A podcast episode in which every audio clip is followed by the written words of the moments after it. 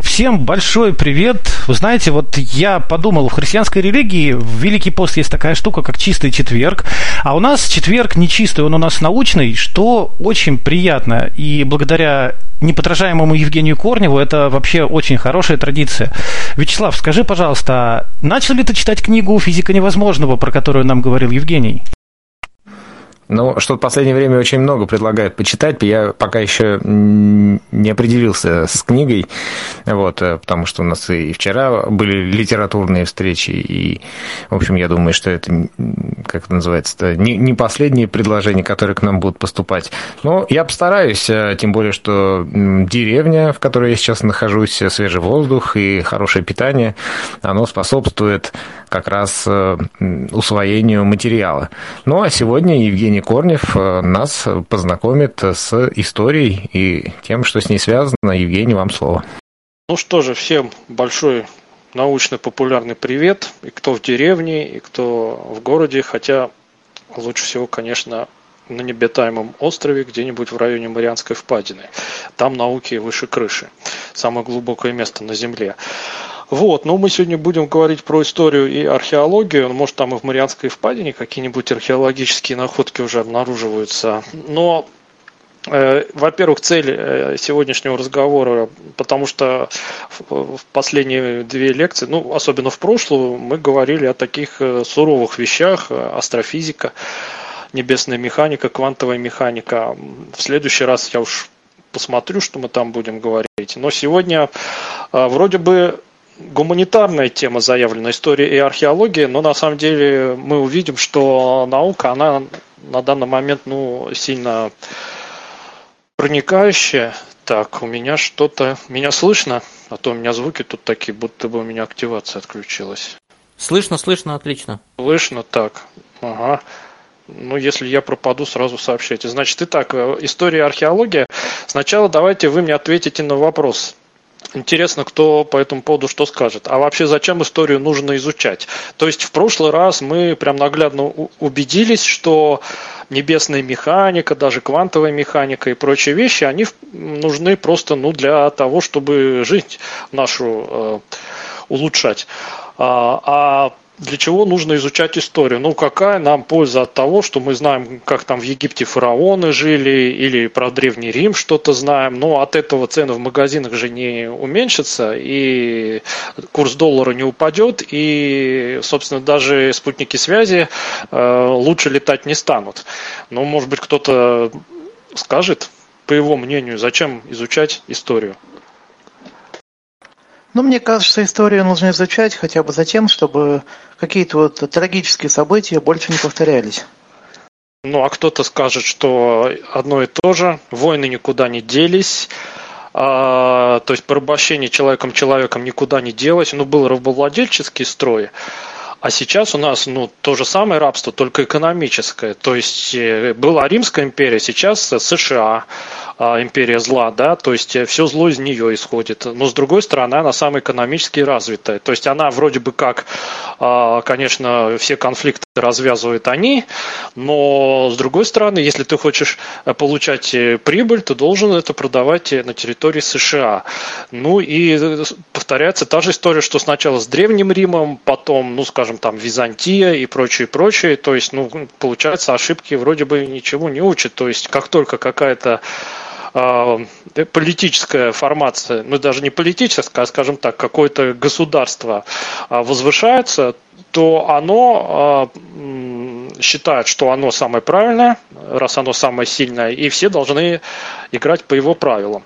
И что древние, то есть в Америке тоже, возможно, изучают историю, да, но э, неужели они не видят аналогии с Римской империей? Так, ну еще какие? То, то есть первое предположение, что не повторять ошибки. Ну тут пока непонятно. Вроде бы ошибки повторяют без конца. То есть, ну, все знают, что ни один диктатор хорошо не кончил, а диктаторы периодически появляются. Ну, посмотрим на ту же самую Северную Корею, да, то есть это практически последнее государство, где такой тоталитарный коммунистический строй, хотя они видят, чем кончил Советский Союз.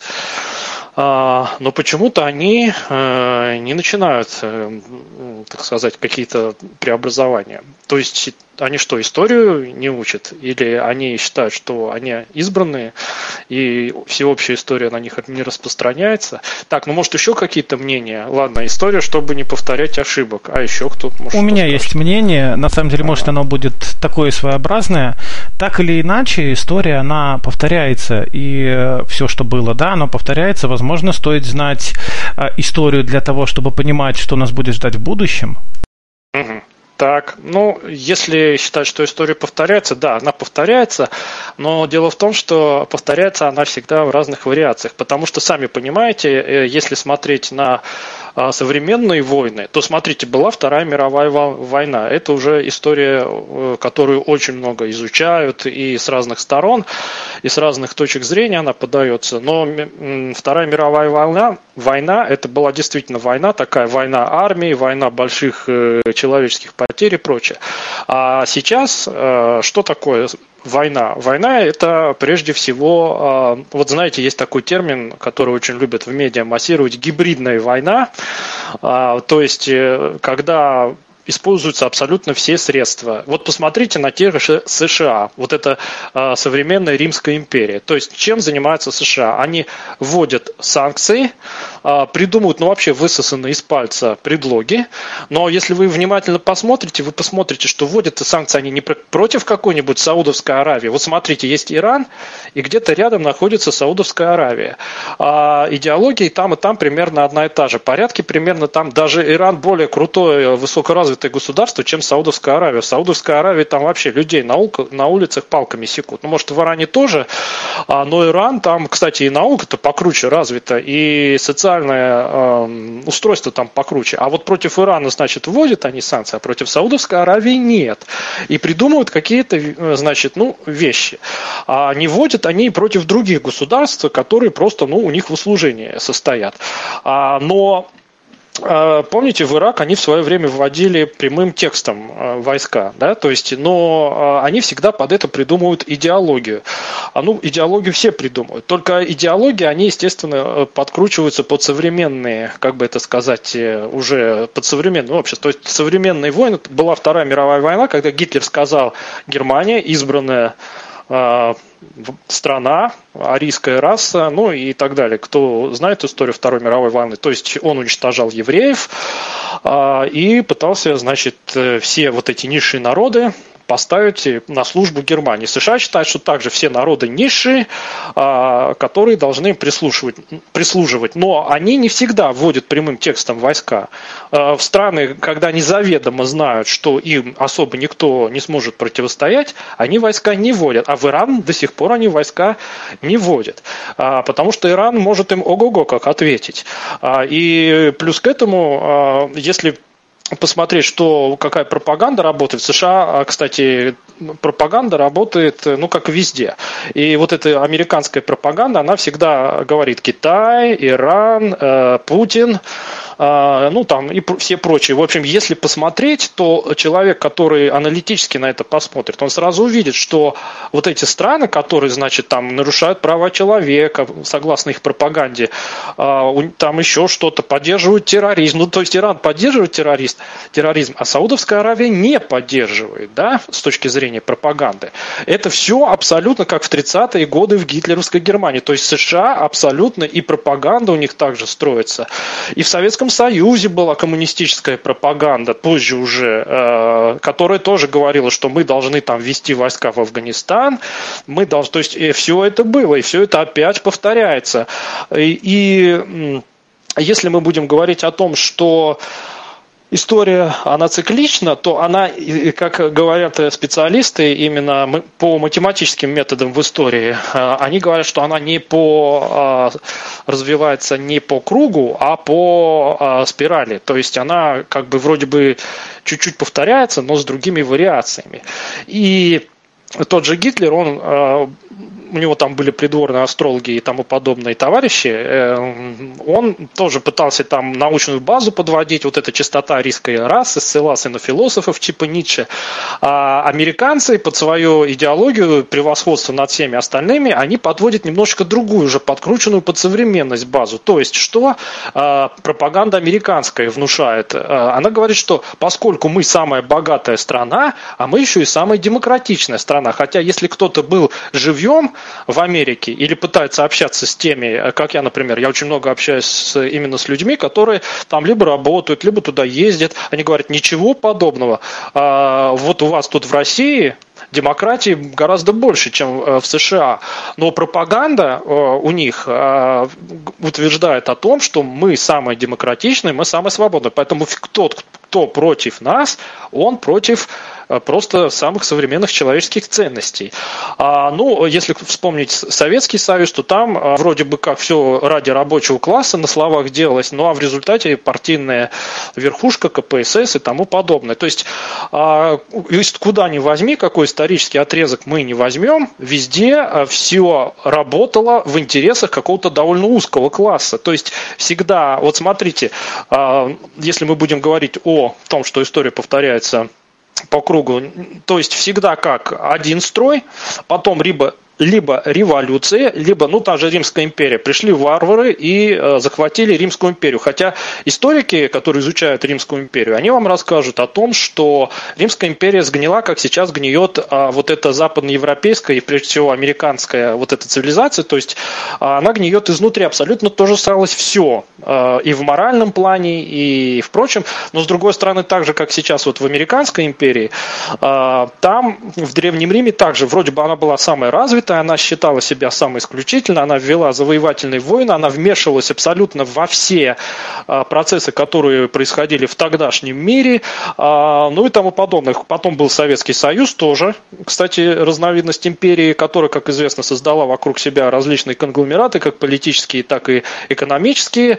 А, то есть были вот эти страны Восточной Европы, были африканские страны, южноамериканские, тот же Афганистан а, и тому подобные вещи. То есть Советский Союз тоже под себя все это подстраивал. Была такая вот тоже вокруг Советского Союза сформулированная вещь. И Советский Союз тоже, как мы знаем, никто его не завоевал. Союзский, Советский Союз развалился как раз по причине того, что уже а, ну, практически все считали, что при капиталистическом строе они а, выгоды себе получат побольше. Но, как всегда, проигрывает народ.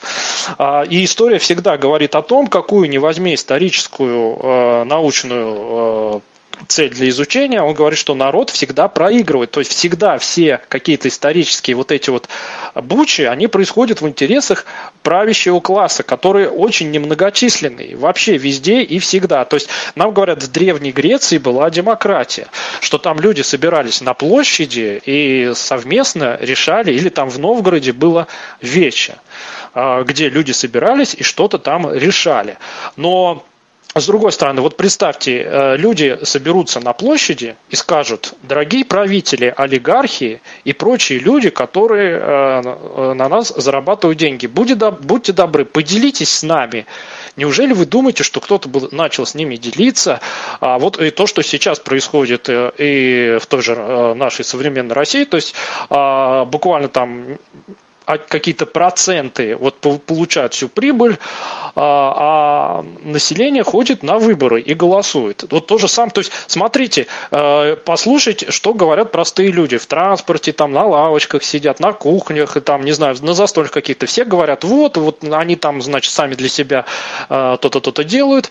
Э, и при этом, если вы зададите им вопрос, а что же вы, дорогие-то, на выборы ходите и голосуете, неважно за кого вы там голосуете, но вы должны прекрасно понимать, что когда проходят выборы в Государственную Думу, то вы фактически голосуете за то, что люди будут, а, ну, кто-то ходить на заседание, кто-то не ходить, но будут они получать по миллиону, а может уже да, даже и больше в месяц, и при этом они же будут вам ухудшать жизнь.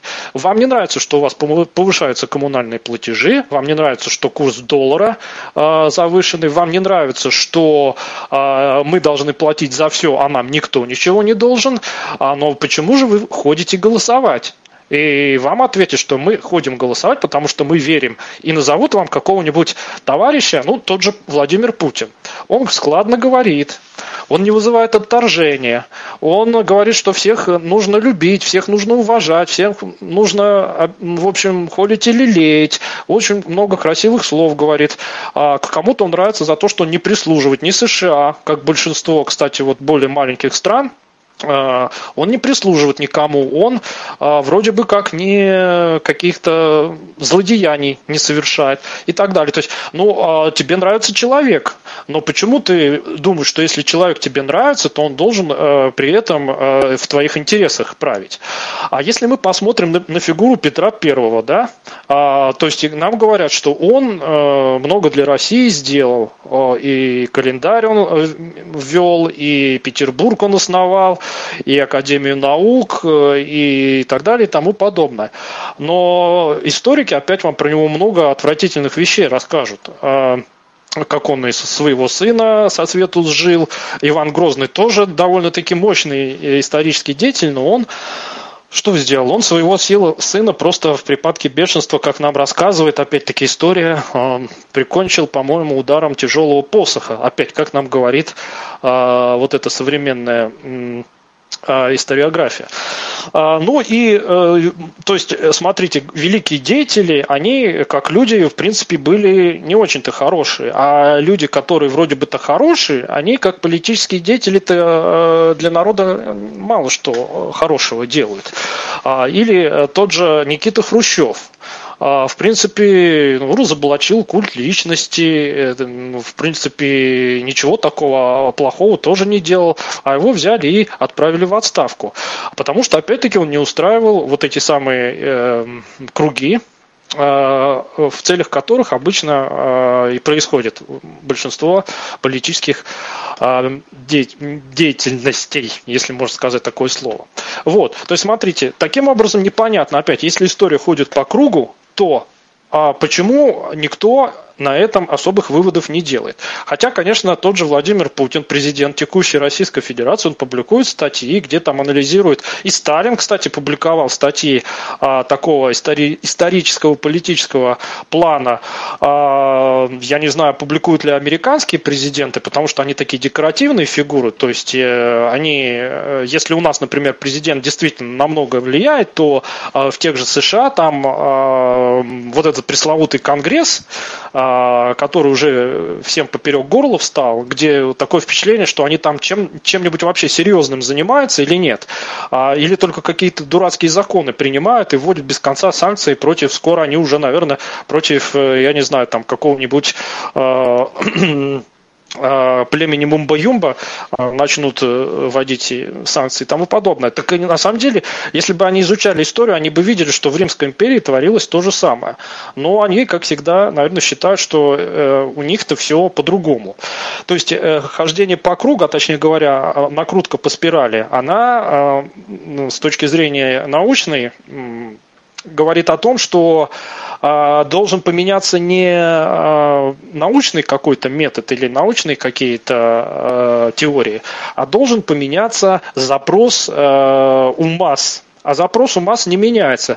В том же Древнем Риме хлеба и зрелищ, и в той же э, американской, вот этой современной э, империи, э, там тоже хлеба и зрелищ. То есть посмотрите, что у них из любого, даже исторического какого-то процесса устраивают шоу. Они там сносят ни в чем не повинные памятники, они там борются за права негров и доводят до абсурда, когда уже негры чуть ли не... Хотя негры действительно, именно среди негров очень много криминальных э, элементов, и действительно негры, они у них э, э, ну, действительно, есть и всякие. Но вот у них даже там, если ты снимаешь какой-то художественный фильм или, не знаю, там вот э, в тех же университетах среди тех же профессоров обязательно должны быть чернокожие представители. Если не будет, то вы расисты. В общем, там абсурд э, и шоу на каждом шагу. А, и то, то, сам, то же самое, что в, в Древнеримской империи там происходили какие-то зрелища, гладиаторские бои, а, вот эти самые там увеселения переселения, оргии и прочее. То же самое сейчас происходит только в Америке.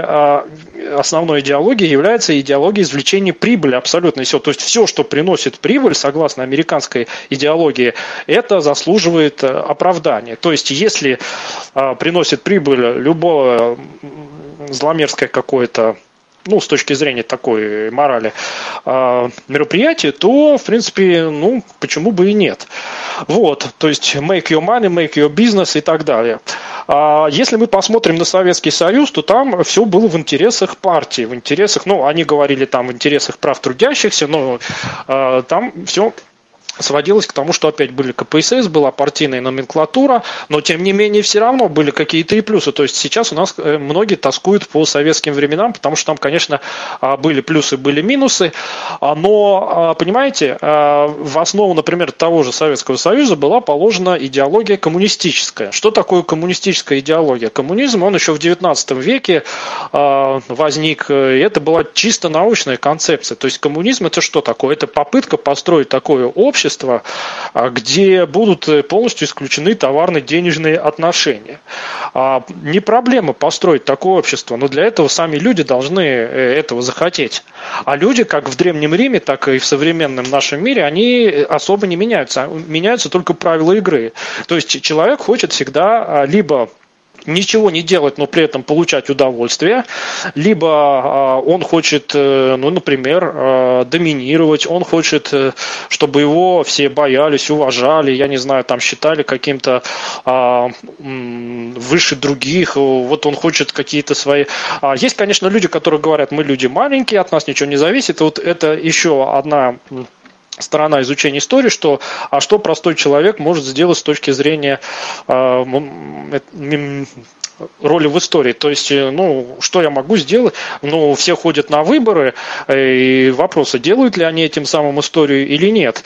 А, но на самом деле никакой истории они, конечно, не делают, потому что э, если бы они не пошли на выборы, то а, сделали бы так а, правящие круги, ну, сейчас очень модное слово, политтехнологии, они всегда, на самом деле, в истории использовались, то эти бы круги сделали так, чтобы народ пошел и проголосовал за того, за кого нужно. Иногда, конечно, народ наоборот, э, ну, то есть, если мы в историю посмотрим, то там всегда происходили какие-то восстания, бунты, революции.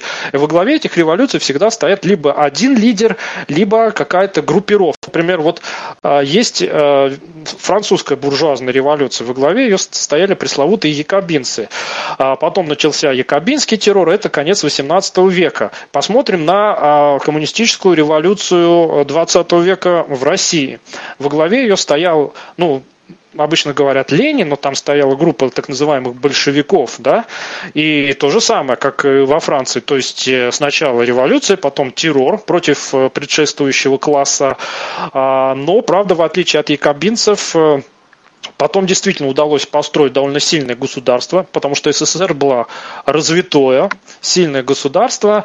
А, и я не знаю, там они какие-то пытались применять французские наработки или нет, но а, то ли в России более почва была благоприятная, то ли более грамотно они действовали, то ли более а, сил у них больше было, потому что, как правило, все происходит двумя способами. Это способом промывания мозгов и промывания и способом применения силы. А США действуют сейчас и тем, и тем. А, причем а, применяют силу они не в прямом даже смысле, то есть вот как, когда могут, как я сказал, они вводят войска, начинают бомбить, обстреливать, а когда не могут, они начинают а, просто за деньги поддерживать. Вот а, если посмотреть а, чем занимаются а, спецслужбы американские, и они создают так называемые неправительственные благотворительные организации, а, начинают давать им деньги, а эти организации под видом деятельности там, защиты прав человека, малых народов, еще чего-нибудь, на самом деле начинают поддерживать как раз э, каких-то таких э, низкопробных деятелей, которые примечательны только тем, что они против неугодной американской э, вот этой верхушки власти. То есть и в Китае, и в России, и в Северной Корее, и в Иране э, они поддерживают вот такие вот то, что называется маргинальные структуры, которые, э, если им удастся, они эту власть уберут и посадят нужную власть. Ну, а в Ираке они прямым путем, помните, был сам Саддам Хусейн, его просто ввели войска и все устроили так, как повесить его там и так далее. То есть, ну, вроде бы взяли, убрали диктатора, причем против него такую проводили массированную идеологическую э, как это сказать, компанию, что ну просто вот Саддам Хусейн, он прям злодей злодеев. А, но Саддам Хусейн ничем особенным не, с точки зрения истории, не выдающийся. То есть а, вот таких фигур типа Саддама Хусейна было 2000 лет назад э, достаточно много. А, и вот эти тираны и правители, и они и сейчас есть и так далее, только история, она вещь такая, что, вот смотрите, я задал вопрос, для чего изучать историю. А на самом деле думали-думали, и оказалось, что историю на самом деле нужно изучать, потому что просто интересно. А вот просто интересно, как это все было раньше. Вот как сейчас мы видим собственными глазами. Вот включаешь телевизор, интернет и видишь. Причем мы тоже всегда видим, то есть человек, который аналитически настроен, он видит, когда идет пропаганда, когда идет э, то, то самое промывание мозгов. А, как, а когда, а, то есть, понимаете, э, когда начинают говорить, э, мы там из-за там, за, с целью борьбы за права человека или там э, прочее, прочее, то есть всегда и в Советском Союзе, и в современном вот э, политики используют вот такие обобщенные обороты, как кто-то использовал э, в средневековье, использовались там за веру, за нашу христианскую веру, за нашу церковь, за еще что-то. В советское время там за мирное небо, за светлые ленинские идеалы.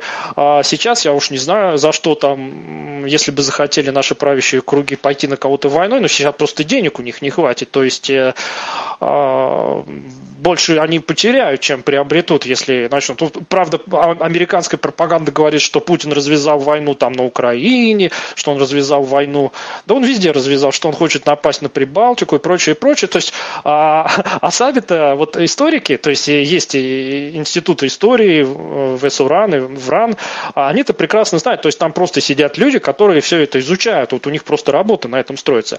Они, есть там институт, например, востоковедения, есть институт а, США и Канады. И там-то люди прекрасно понимают, что ну какой смысл идти современные э, верхушки, правящие в России, войной на ту же Прибалтику. Они больше потеряют. Потому что ни общественное мнение, ни какие-то экономические круги, они не поддержат их.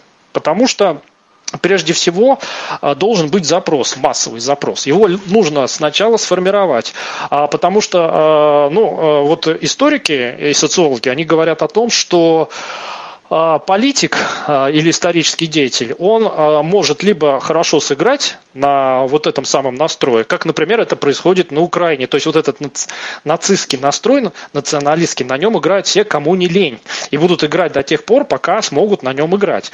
А, значит, в США они играют на том, что есть вот американская мечта, есть а, наша великая демократия, которой там нет, ну вообще никак. То есть США это очень сильно такое полицейское государство, а, где права ущемляют просто направо и налево. А, например, покажите в США какую-нибудь э, такую телекомпанию, или, или газету, которая с утра до вечера выдает э, вот эту всю подноготную деятельность того же Конгресса или еще что-то. Да, они могут там критиковать какого-нибудь президента или там еще что-то, а, но, знаете, когда они начинают какие-то реально... Вот, или посмотрите на вот эту историю с Джулианом Ассанжем, да, а, то есть э, его беднягу аж возносило, там раскопали какую-то историю, или вот Мишель Кондесю, это был руководитель фонда международного валютного, ему там вообще какую-то подослали горочную, которая обвинила его в изнасиловании. То есть, и на самом деле, а теперь посмотрите на нашу историю. То есть это всегда происходило в истории. То есть э, какого-то неугодного там короля или еще кого-то, кого-то просто наемные убийцы убивали. И того же Марата во время французской революции. Его э, убила Шарлотта, забыл какая фамилия, кинжалом. И историки, они, конечно, пытаются эту историю раскрутить, по какой причине она это сделала. А, там Льва Троцкого в Мексике ледорубом зарубили. В общем, и, всегда одно и то же. А, вот генералу Лебедю организовали а, вертолетную катастрофу. Значит, э, ну что, э, э, Мартина Лютера Кинга застрелили, Джона Кеннеди застрелили. И всегда на этот счет есть две точки зрения, официальная и различные конспиративные. То есть, кому это было выгодно, кто это организовал. И куча книг. И вот тут мы приходим к тому, что история это на самом деле очень несчастная наука. То есть, смотрите, а, что, чем занимается история? История занимается вроде бы тем, что устанавливает, как общество а, жило а, в предыдущие времена. Но вопрос, во-первых, как она это устанавливает, а во-вторых, э, кто позволит им описывать. Вот э, откроем учебник э, советский по истории. Годика это к 53-го. Или даже можете найти ради интереса, вот Валентина уже несколько книжек прочитала, которые тут я предлагал. А их даже не читать советую, а просто найти э, философский словарь, ну, годик это за 1953 советский, и посмотреть, что такое кибернетика. Что такое генетика? Ну, там, буржуазная лженаука, призванная внести там э, в сумбур сознание трудящихся масс, ну, обхохотаться можно. Вот, то есть, а тогда на полном серьезе это. Или э, на, на тех же современных украинских историков, которые там, ну, тоже уже превратились, мягко выражаясь, в каких-то э, людей, на которых смотрят как, ну, не знаю, на каких-то таких клоунов от науки, то есть, что древние укры, Черное море выкопали, и что они там Э, чуть ли не прародители всего.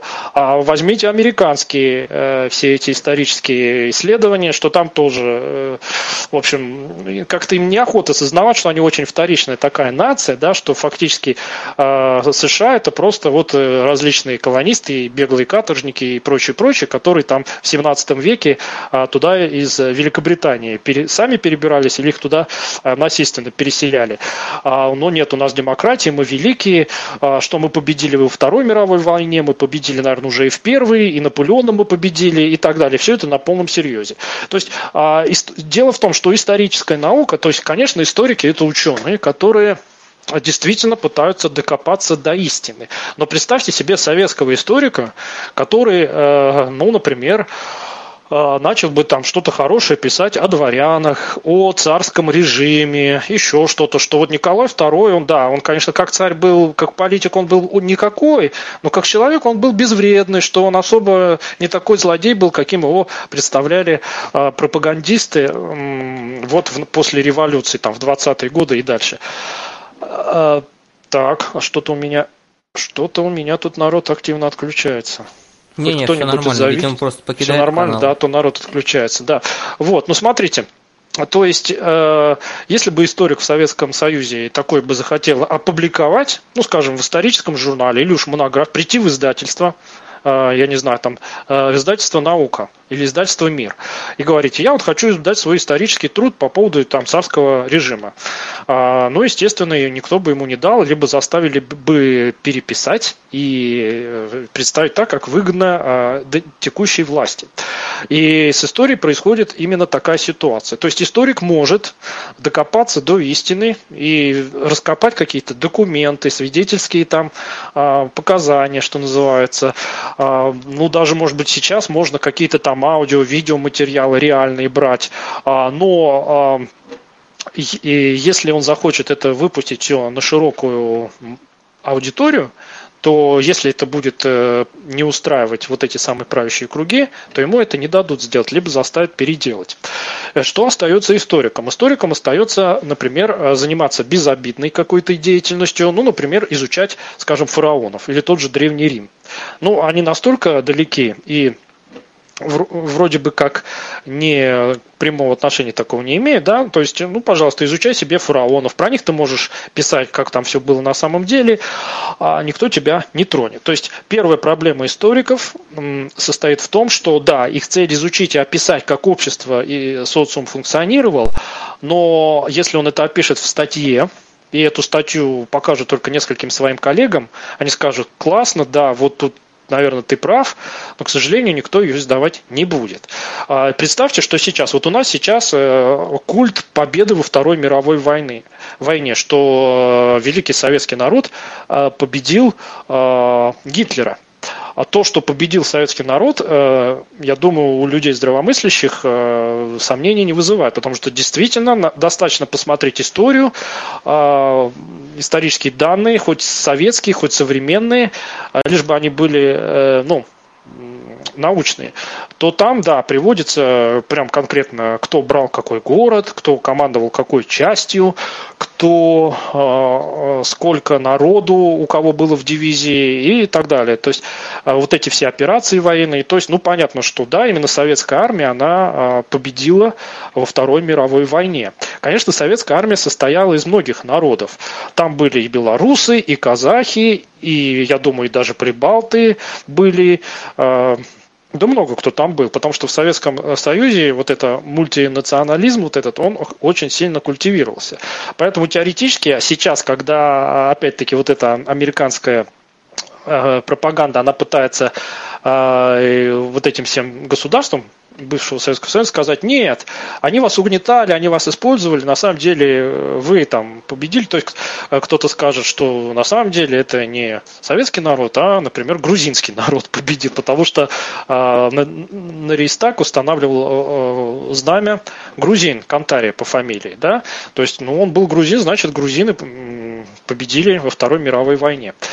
Вот, естественно, европейцы тоже принимали участие э, в боевых действиях, но и американцы тоже, да, но у них э, заинтересованность была не такая. То есть Советский Союз, конечно, озверел, когда на него напал Гитлер. А, кстати, история учит о том, а, что был такой исторический деятель Отто Бисмарк, который говорил, ни в коем случае не нападайте на Россию никогда ничего хорошего из этого не получится. И Гитлер, э, он тоже ведь был немец, но он проигнорировал. И он доигрался вот именно до того. То есть и Наполеон, и Гитлер, возьмите любой, а, любой военный конфликт против России, он всегда очень плачевно заканчивался. Объясняется это как раз тем, что вся историческая вот эта модель, которая была в России, она сформировала вот этот массовый запрос на то, что вот пока нас свои угнетают, можно потерпеть, но когда на нас какой-то иноземец вдруг посмеет мы его просто сотрем с лица земли. И вот э, из исторической точки зрения, американцы бы, они лучше бы дружили с Путиным, они бы э, как-нибудь исхитрились, чем-нибудь его так заинтересовать, задобрить, чтобы он также им прислуживал, как им прислуживают э, более мелкие государства. Например, э, многие европейские государства просто они знают, что если они скажут что-то против, то их экономика просто рухнет, потому что она вся завязана на э, вот эту вот э, глобальную инфраструктуру, которую управляет управляет США.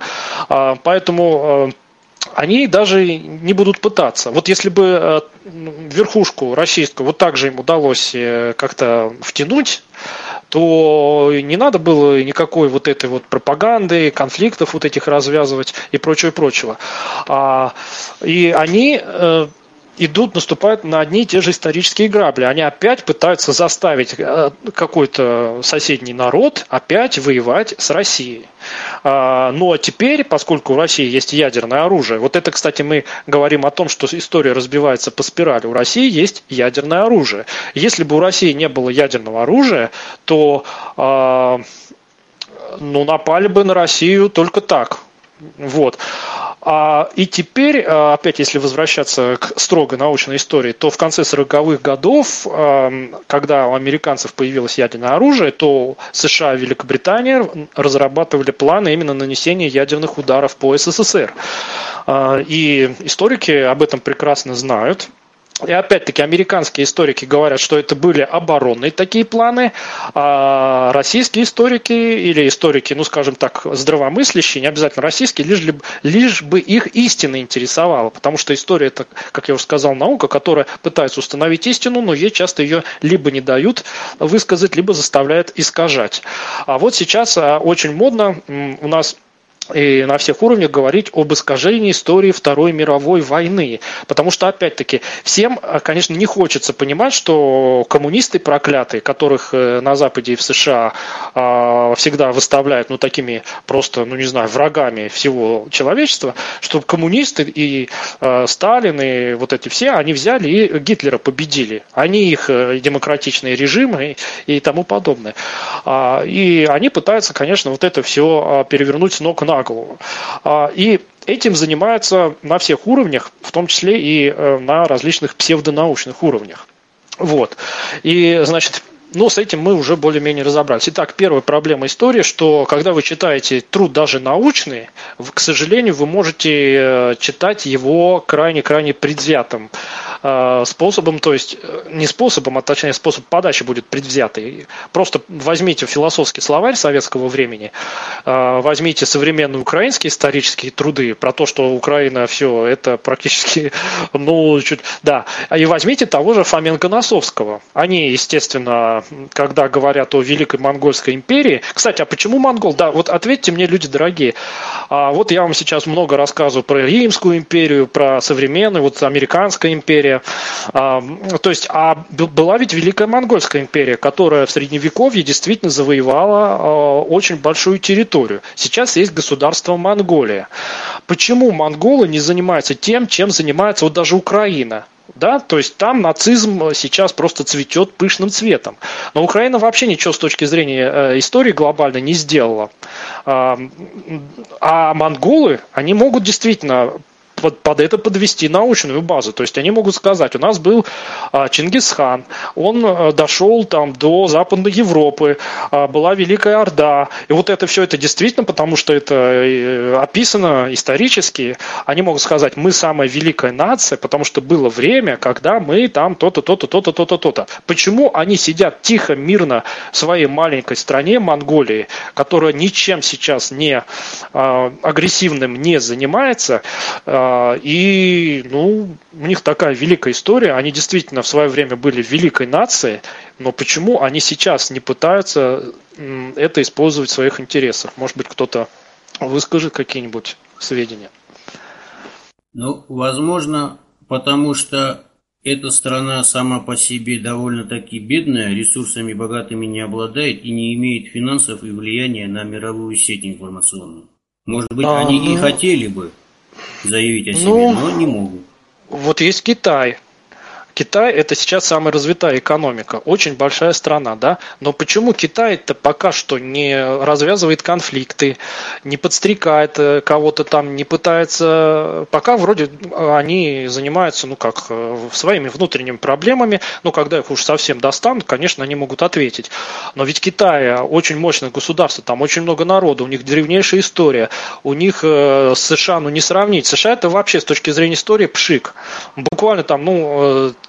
там 1776 год, это вот когда они там эту свою пресловутую конститут, э, декларацию о правах человека, вот они с ней носятся до сих пор, да, а Китай, у него там многотысячелетняя история и философия, и вот эти философы, там Лао Цзи, Мао Цзи, Кунзы, Лао Цзи, ну у нас они как Конфуция известны, то есть у них действительно тоже э, мощно, э, и в общем много чего, они и порох изобрели, э, и чай они изобрели, а сейчас это просто ну, лидер в экономическом плане, в плане производства и прочего, и прочего. Но кто может сказать, вот, э, что китайцы, они, а, не, не знаю, внедряют своих агентов в какие-то страны, чтобы там поддерживать какие-то вот эти маргинальные структуры.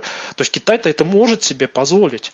Более того, они победят любого. То есть, э, если бы кто-то сейчас захотел напасть на Китай, то там бы еще побольше, чем от русских бы им досталось. А, и Китай это прекрасно знает, но тем не менее США они, чувствуя свою мощь, чувствуя, что от них многие зависят, они э, очень агрессивно себя ведут. А Китай почему-то примерно, а Китай тоже мощная империя, причем там тоже есть идеология, причем она даже частично коммунистическая, частично капиталистическая. Вот это очень интересная историческая формация, то есть э, мощная экономика, но во главе ее стоит коммунистическая партия. А, и там тоже много идеологических всяких запретов и тому подобное. То есть Советский Союз э, мог бы пойти по этой модели, но Советский Союз предпочел просто перейти на капиталистические отношения и передать всю власть а, вот этим самым олигархическим структурам. А в Китае по-прежнему вроде бы как коммунистическая партия у власти. А, если Советский Союз он поддерживал режимы э, социалистические в Африке, в Южной Америке, Америке, а, в Восточной Европе, то Китай я вроде бы не слышал, чтобы где-то бы насаждал а, конфуцианство, чтобы Китай где-то там, я не знаю, там каких-то сепаратистов поддерживал и прочее, прочее. Кто-то, может, скажет, почему Китай этим не занимается. Хотя, еще как, вот вы сказали, Монголия просто не потянет, у нее нет ресурсов. А у Китая-то они есть, но почему Китай этим не занимается? Ведь это историческая хорошая возможность. Ну, тут затрудняюсь. Ну, в принципе, про открытие китайцев, э, вот то, что вы озвучили, э, наверное, во всем мире известно. Но почему а, так активно не пропагандируют, тут я не могу сказать. Нет предположений. Нет, они, я, я не про то. Я хотел сказать, что Китай может сейчас э, выйти на общую историческую арену, да, как э, всегда какая-то империя выходила. Но сейчас они э, почему-то ну, этим не занимаются. То есть они даже не пытаются там, ну вот говорят, что Китай, он экспансию на Дальний Восток выполняет и так далее. Да Китай везде экспансию выполняет. Вы приедете э, в любое государство, и там обязательно встретите много китайцев. А, потому что китайцы это просто ну, очень такая многочисленная и активная нация. Вот. Ну, с исторической точки зрения, они пока что никакой особой роли не играют. Да? Играют вот эти самые Соединенные Штаты Америки, которые, ну, ничем, кроме а, своей наглости, агрессии и экономической вот этой вот, как бы это сказать, ну, тирании экономической, они ничем... А, да, кстати, а, Римская империя она разлагалась точно так же, как сейчас э, американская империя разлагается. То есть э, в Америке сейчас ну, вроде бы, с одной стороны, довольно высокий, э, ну, в массе своей уровень жизни населения, а, а с другой стороны, э, там, ну, скажем так, э, ну, происходят а, процессы, которые опять-таки служат прежде всего в интересах даже, а, понимаете, не столько, ну, конечно, экономический, но вот этот самый пресловутый Конгресс, ну, он там уже практически, ну, а, занимается какими-то абсурдными вещами, примерно тем же, теми же самыми, что занимались вот эти э, в Риме, значит, э, политические круги.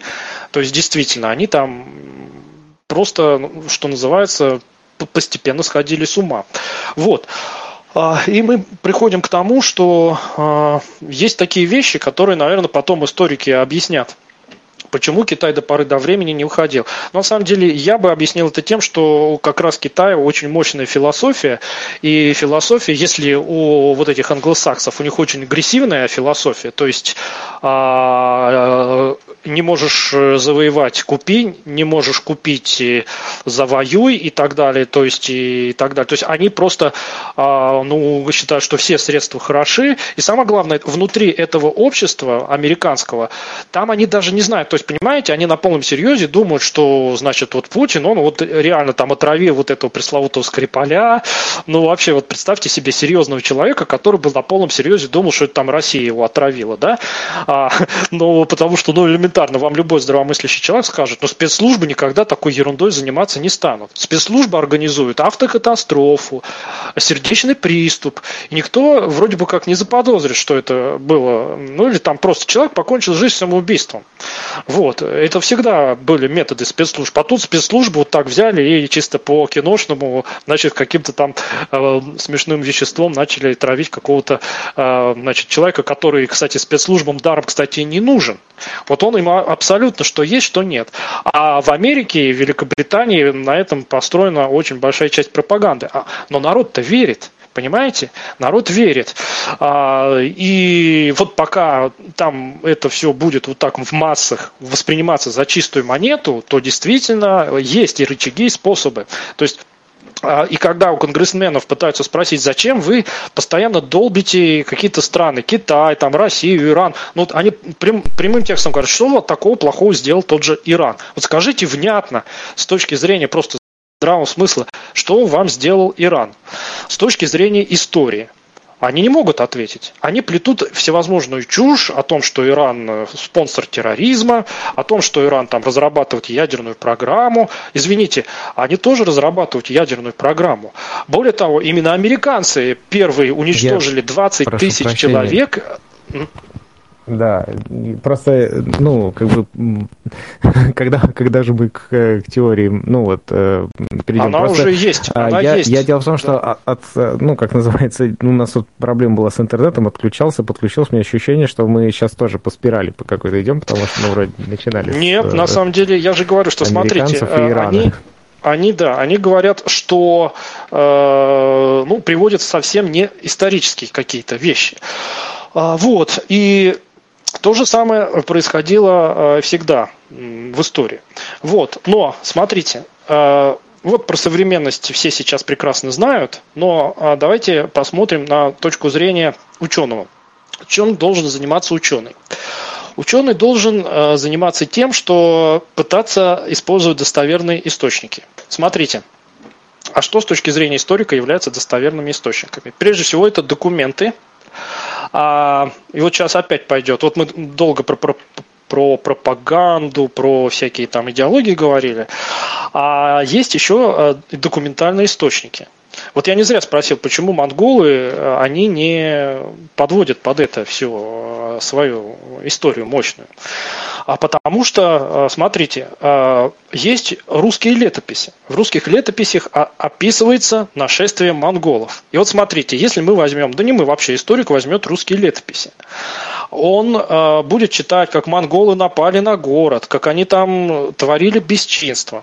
Ну, монголам это понравится, вот они возьмут э, документы э, древнерусские, и из них узнают, что творили их предки, э, когда они завоевывали э, империю. Э, может быть, им может быть, кому-то и понравится, но, понимаете, а на этом сейчас особо не, ничего не построишь. То есть а берет историк вот этот документ, древнерусскую летопись. В ней описываются злодеяния, которые творят монголы. И что?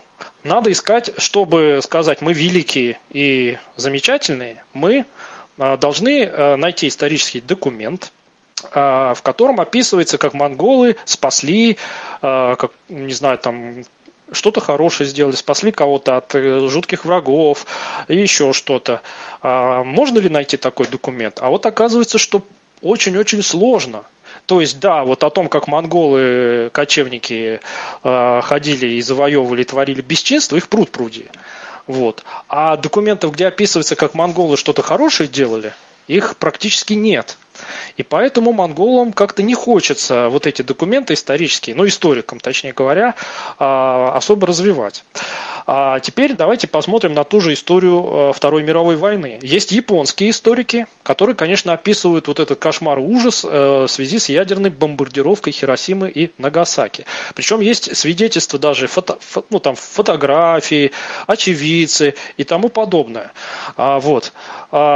Естественно, это ну, было вот, э, самое массовое убийство за всю историю. То есть одним махом 20 тысяч человек. То есть с исторической точки зрения э, за такое ну, должны просто ну, всех, вообще всех. Ну, вот, ну, нацистов судили, а процесс был против нацистов. Э, их там кого-то к смерти приговорили, кого-то там, э, не знаю, так, по жизненному заключению.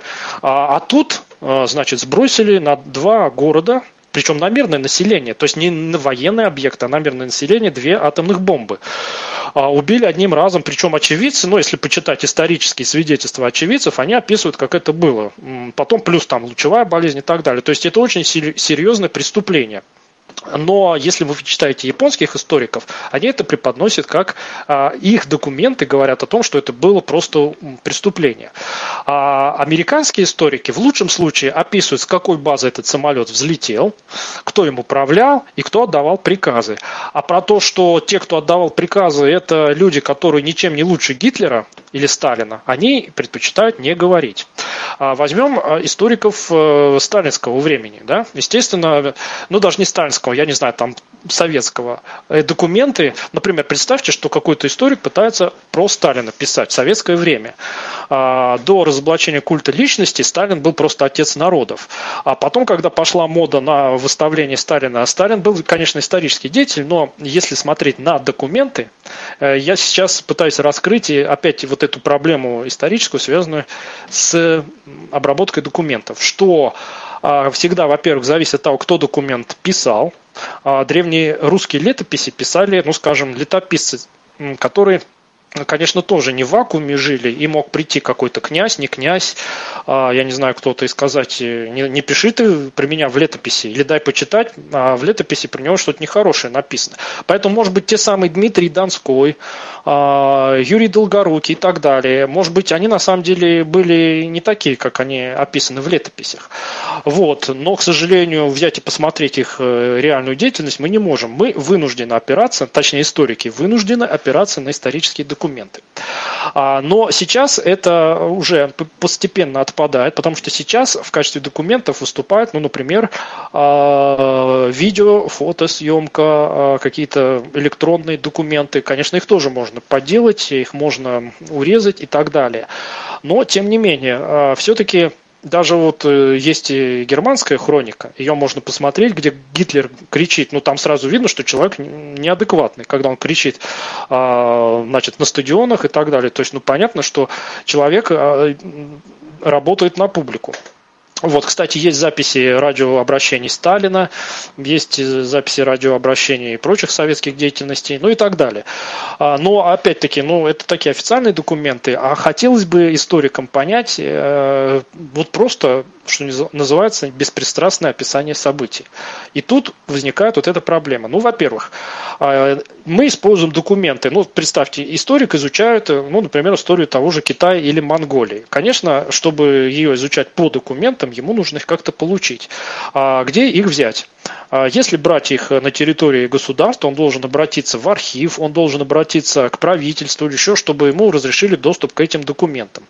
А, они могут разрешить, они могут не разрешить.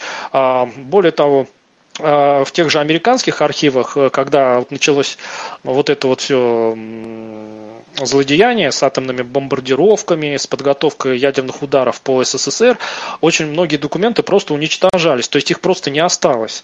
А, и многие свидетели давали там подписку о неразглашении и тому подобное. То есть, а, а если мы будем смотреть на более старинные времена, где уже ни свидетелей, ничего не осталось, как быть историком? Ну, значит, им придется полагаться либо на а, работы предыдущих коллег, то есть, смотрите, Э, как современные историки. Вот он поступает на исторический факультет, ему просто рассказывают, что историк такой-то, там, Василий Кличевский, или, не знаю, там, еще кто-то, ну, в общем, приводится светило исторической науки и говорится, что они вот э, опубликовали такие-то труды, в них то-то, то-то, то-то и так далее. То есть э, историк, как правило, опирается на труды э, предшествующих ученых, а, и он считает, что то, что описано там, это я постепенно подвожу вот к этой новой хронологии. У нас все, видите, очень взаимосвязано. И к радиоуглеродному методу мы скоро подойдем. А, начали с идеологии, сейчас переключились на работу с документами. Значит, смотрите, а, про идеологию мы поняли, теперь про документы. А, что если он опирается на труды предыдущих коллег, то ему остается либо принять их на веру, то есть у него два пути. Либо принять их на то есть все, вот как там написано, так и было. Дальше я только от этого отталкиваюсь. Либо поставить их под сомнение. А чем отличаются естественные и точные науки от гуманитарных? А история, вот а, а это как раз самое такая противоречивая гуманитарная наука. Если в филологии там все понятно, да, а в лингвистике более-менее там идеологических каких-то нагоняев а, не бывает, а, то в истории ну, искажений на каждом шагу. И вот он, если подставит, поставит под сомнение труды предыдущих ученых, он тогда должен проверить, а действительно ли то, о чем он читает в трудах а, предыдущих историков, достоверно.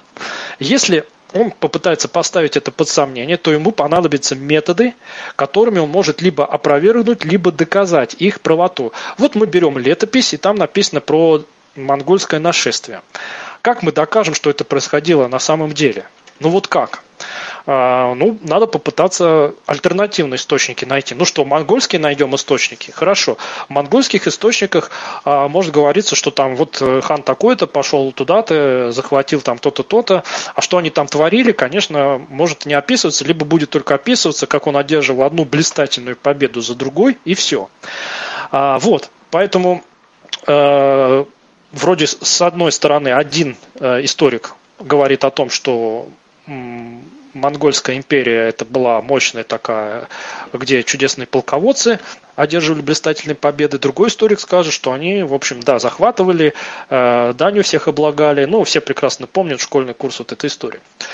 И, в общем, картина-то складывается, что вроде бы да, нашествие было, но как с точки зрения э, воздействия на нашу современность ее трактовать непонятно. И, ну, тут никто э, ответа уже не найдет. А, но есть методы, которые э, пытаются использовать историки, и мы сейчас к ним послед... подошли. То есть, понятно, работа с документами метод недостоверный и противоречивый. Но есть методы, которые уже связаны, например, с ядерной физикой. Вот этот самый радиоуглеродный метод. Ну, на чем он основан? Что он позволяет? Ну, прежде всего, проблема датировки. То есть, ладно, а, одно дело а, понять, кто говорит правду, кто ее искажает, кто кого превозносит, кто кого очерняет и так далее. Но можно просто хотя бы выяснить, когда это все происходило. А как это выяснить? Ну, опять, есть разные летоисчисления. Кто-то отсчитывал от сотворения мира, кто-то от Рождества Христова, но можно, конечно, взять какую-то дату, если мы знаем, когда она происходила и по той, и по другой шкале, то мы научимся пересчитывать и, в принципе, датировки как-то синхронизировать. А, но а что, если нам просто говорится, что вот представьте, мы открываем документ, и там написано в год 7923 от сотворения мира э, великий князь такой-то э, со своей дружиной пошел там тут на, значит, на такое-то княжество и так далее, или такой-то хан пришел и так далее. Там просто это сказано мы принимаем эту за чистую монету. Значит, вот раз это было в такой-то год, все, мы, опираясь на этот документ, это берем. А что, если мы, э, ну, археология, это такая прикладная часть истории, то есть цель археологии как раз пытаться э, добывать данные из материальных следов культуры.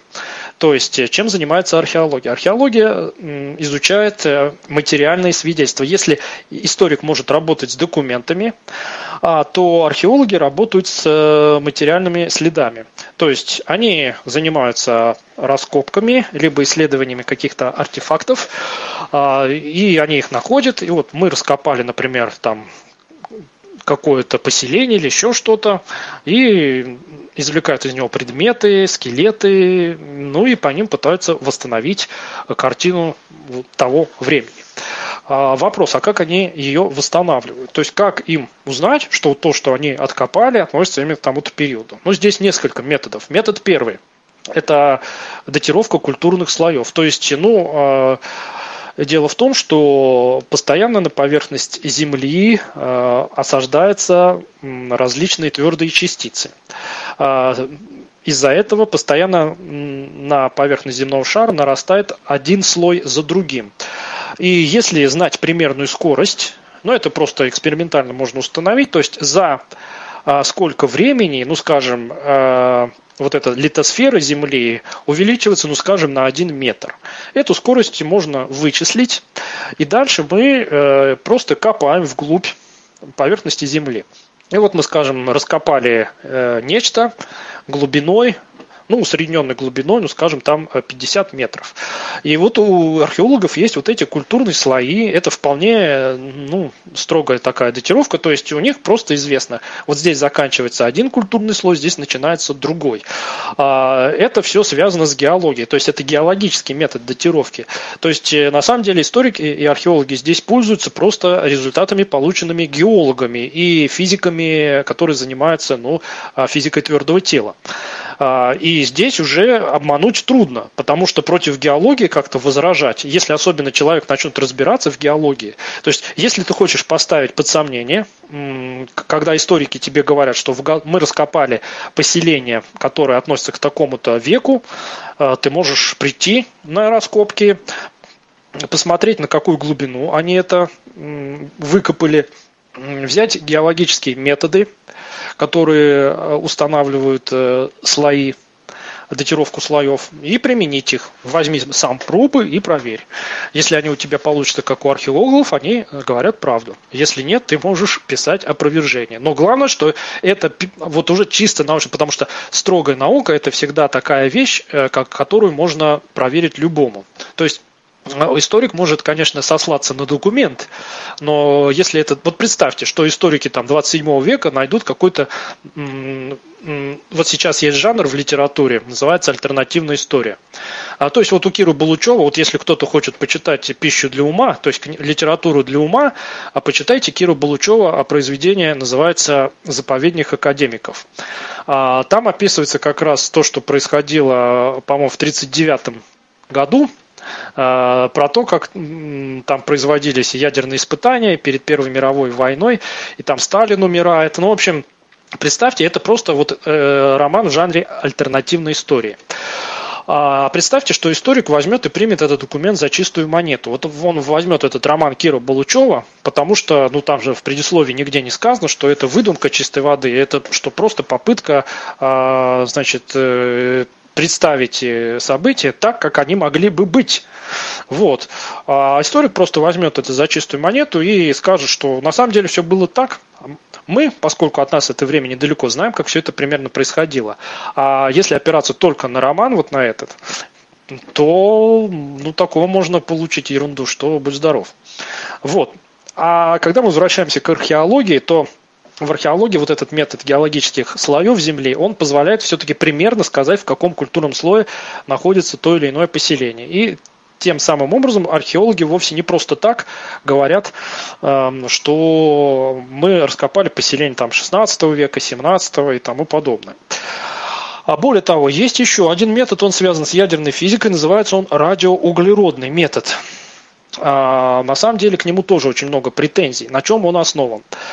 А, смотрите, а, мы в прошлый раз говорили о том, как ученые начали с плоской Земли и дошли до а, квантовой механики, и в том числе до ядерной физики. Вот что говорит ядерная физика. Она говорит, что атом любого вещества устроен из ядра и электронной оболочки вокруг него. Электроны отрицательно заряжены, ядро состоит из протонов, которые имеют положительный заряд, и нейтронов, которые вообще электрического заряда не имеют, но имеют массу.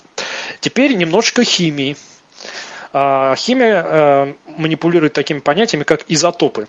Если кто-то не знает, что такое изотоп, вот мы берем атом, у него есть заряд. Заряд ядра – это количество протонов. То есть, когда говорится, говорится, что заряд ядра водорода равен единице, это говорит о том, что ядро атома водорода состоит из одного протона. А у атома гелия в ядре два протона и два нейтрона. Значит, у него заряд плюс один, а масса уже 4. Потому что еще два нейтрона есть. Но на заряд они не влияют. Так вот, теперь сосредоточимся на углероде, потому что углерод – это основа э, всей органической материи. А, и будет время, поговорим, кстати, о том, почему углерод, а не кремний, кстати. Ну вот, углерод. То есть все органические вещества, они строятся на углероде. Возьмите просто, э, значит, вот эти э, октаны, актины, ну и так далее. То есть все вот эти CH4, посмотрите на их формулы, на сахар, на все органические вещества, везде, конечно, фигурирует углерод. Значит, углерод в своем стабильном состоянии имеет э, следующие атомы. Итак, изотоп, изотоп – это атом того же самого вещества, у которого э, заряд тот же самый, а масса отличается. То есть это говорит о том, что количество протонов и электронов совпадает, потому что чтобы атом был электрически нейтральным, нужно, помните, о чем мы говорили на предыдущих лекциях, плюс встречаясь с минусом, дает ноль. Плюс с плюсом отталкивается, минус с минусом отталкивается в электродинамике. Поэтому, если атом не электрически нейтральный, значит у него количество протонов электронов одинаковое. А что делать, если мы набрали в банку углерод и взвесили? И вдруг обнаружим, что одна банка весит не столько, сколько другая, хотя количество атомов, мы точно знаем, в ней одинаковое. Это можно объяснить только тем, ну, когда вот такие эксперименты прошли, это можно было объяснить только тем, что а, в этих атомах разное количество нейтронов. То есть у него масса разная, а заряд одинаковый. И вот у углерода есть изотоп. Изотопом называется еще раз атом, у которого электрический заряд не меняется, а масса меняется за счет разного количества нейтронов. И вот у углерода есть два стабильных изотопа с атомной массой 12 и 13, и есть нестабильный радиоактивный изотоп с э, массой 14. Этот э, радиоактивный углерод, он формируется в высоких слоях атмосферы, а потом попадает на Землю. А почему я говорю нестабильный? Это означает, что это радиоактивный атом. То есть это изотоп радиоактивности. Что такое радиоактивность? Это когда атом испускает частицы. Нейтроны, электроны, э, другие частицы. Есть альфа-распад, бета-распад и так далее. Так вот, э, значит, вот эта самая радиоактивность, это когда атомы испускают какие-то частицы. Э, и вот мы берем радиоактивный углерод 14, он нестабильный. Что это говорит? Это говорит о том, что он испускает из себя частицы, и со временем а, он, ну, грубо говоря, испаряется. И есть для радиоактивных э, элементов такое понятие, как период полураспада. Это, э, этот период времени, за который масса, исходная масса атома уменьшается ровно наполовину. То есть, вот у вас, скажем, атом весит 14 атомных единиц, а когда пройдет время периода полураспада он будет весить уже 7 атомных единиц, потому что он постоянно испускает частицы. Вот это э, очень внимательно следите за ходом мысли. Это вот мы все про радиоуглеродный анализ говорим. Так вот, вот этот изотоп нестабильный углерода 14, он, естественно, накапливается в органических э, тканях. То есть живое существо, пока оно живет, оно обменивается с природой окружающим углеродом, потом это существо умирает. Когда оно умирает, обмен прекращается, но стабильные атомы углерода 12 и 13, которые не радиоактивны, они как были, так и остаются. То есть их количество в органических остатках не меняется. А вот радиоактивный углерод 14, естественно, поскольку он теряет в массе, то он со временем а, испаряется. Поэтому, если мы откопали какие-то органические остатки, останки, кости, окаменелости, еще что-то, главное, что мы можем извлечь оттуда какой-то органический материал. Мы этот органический материал берем, помещаем его в специальный испаритель а, и начинаем его сжигать так, чтобы из него выделился вот этот самый углерод. Нас не интересует стабильный углерод, нас интересуют э, изотопы углерода, вот этот углерод 14 а мы смотрим на его количество. Мы смотрим на его количество. Дальше, э, поскольку мы знаем период полураспада, у этого самого углерода 14, у него период полураспада, то есть э, время, за которое он теряет ровно половину массы, равен 5730, где-то 740 лет. Вот мы знаем. То есть, предположим, мы э, нашли какие-то изотопы и смотрим, сколько они в своей массе потеряли. Более того, мы знаем, сколько этого углерода осаждается. То есть, если эти органические останки лежат, то на них, естественно, из окружающей среды осаждается вот этот изотоп радиоактивный. Но и мы можем примерно э, знать, за какое время сколько его осаждается. Но прежде всего нас интересует посмотреть, сколько в своей массе потерял вот этот радиоактивный углерод. И мы смотрим потерю массы. То есть, ну скажем, мы видим, что здесь э, такое-то количество углерода 14, и что его масса уменьшилась, ну, скажем, э, на 90%. Это говорит о том, смотрите, если на 90%, это значит а, период полураспада и еще 40% от этого. То есть чисто математическими вычислениями мы знаем, что за 5730 лет его масса на 50% уменьшилась, а тут 90%. Ну, значит, мы можем посчитать, что это где-то будет, ну, там 6 тысяч чем-то лет. И отсюда мы делаем вывод, что вот эти органические останки, которые мы обнаружили, они примерно, то есть это живое существо, умерло примерно столько-то лет назад. Вроде бы чисто научный метод, сплошная ядерная физика, сплошная математика, никто не, ну тут никакой идеологии нет. То есть мы уже обсудили идеологию, пропаганду, политику, а, документы, а тут вроде бы ядерная физика. А, и даже этот метод многие подвергают критике. Потому что, смотрите, во-первых, а, э, этот метод не берет во внимание, что останки-то лежат не в вакууме, они могут лежать в таком месте, на которое происходило радиоактивное воздействие, а тот же углерод как-то туда, его могли просто загрязнять. Более того, в 2015 году один ученый а, сказал, что в принципе, когда человечество начало сжигать торф, нефть, это же все древние ископаемые. То есть сейчас, в 20 веке и в 21 мы сжигаем очень много топлива. А в этом топливе, естественно, ну, нефть и уголь, они же образуются тысячелетиями, миллионами лет. Когда мы это сжигаем, естественно, вот этот древний углерод, в том числе и изотоп 14, выбрасывается в атмосферу. То есть, сжигая вот этот самый древний углерод, мы его, э, как ученые говорят, эмиссия древнего углерода происходит в атмосферу. И он, естественно, осаждается. То есть примерно за год, как он подсчитал, а, теперь врать будет нам углерод, радиоуглеродный метод где-то на 30 лет. То есть, если мы берем останки, которые э, обнаружены в 20-21 веке, то в них очень много углерода, который вроде бы и древний, изотоп вот этот, но он попал на него после того, как его из атмосферы, э, то есть его сожгли, он попал в атмосферу, из атмосферы он в организмы и так далее. То есть, если мы берем останки, которые обнаружены, они древние, но они обнаружены уже в 20 веке, то все, радиоуглеродный метод сильно врет. А более того, радиоуглеродный метод говорит только о том, например, ну вот берем мы какой-то предмет, а, и при его изготовлении также использовалась, ну, там, кожа, шкуры, а, я не знаю, там еще какие-то материалы. И мы говорим, ну, сейчас мы применим радиоуглеродный метод и а, обнаружим, когда это изделие было изготовлено. Но это примерно то же самое, что вот вино там в 1877 году было изготовлено, а выпили его в 2010 году. Это что, а, значит, оно было в 2010 что ли, только на свет появилось? Оно 100 с лишним лет лежало, хранилось. Поэтому материал, из которого предмет мог быть изготовлен в 19 веке, может быть очень-очень древним. То есть могут срубить древнее дерево, из этого дерева построить нечто, создать нечто, дом построить.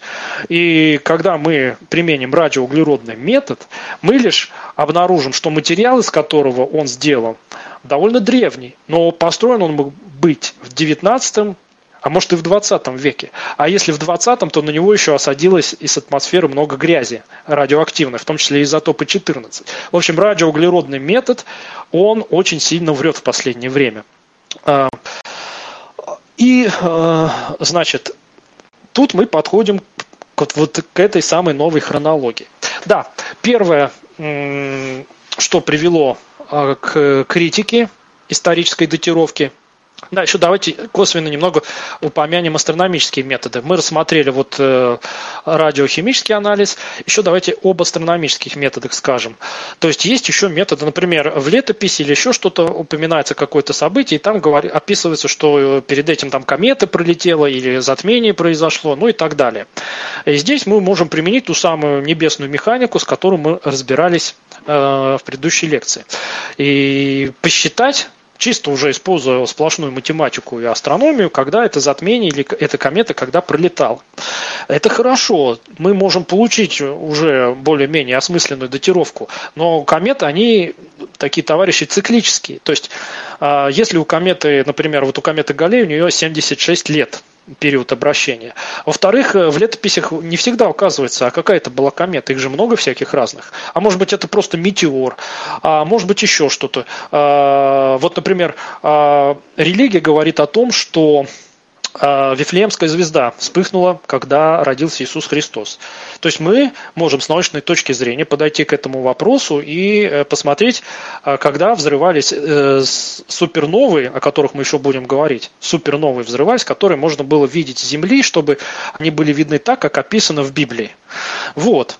Э, и, кстати, ни одна сверхновая вот в то время, которое описывает Библия, не взрывалась. То есть однозначно, вот если мы сейчас э, ведем отчет от Рождества Христова, то если полагаться на астрономические методы, то мы наш календарь не верен, потому что тогда никакая сверхновая звезда, которую можно было бы вот так вот видеть, как там описано, не взрывалась. А вот в китайских летописях описан взрыв сверхновых, и там вот применяя вот эту самую астрофизику уже было установлено, когда это было описано, то есть вот в китайских более поздних летописях, там этот метод работает. И тут мы хотим поговорить о Туринской плащанице. Кому-то надо объяснять, что это такое Туринская плащаница? Или все знают? Надо, конечно. Ну, это по, опять-таки, по религиозным догматам, это ткань, которой было накрыто тело Иисуса Христа после того, как его сняли с креста. До того он же, согласно Библии, вознесся на небо, а перед этим он э, лежал в гробу, и он был накрыт этой плащаницей.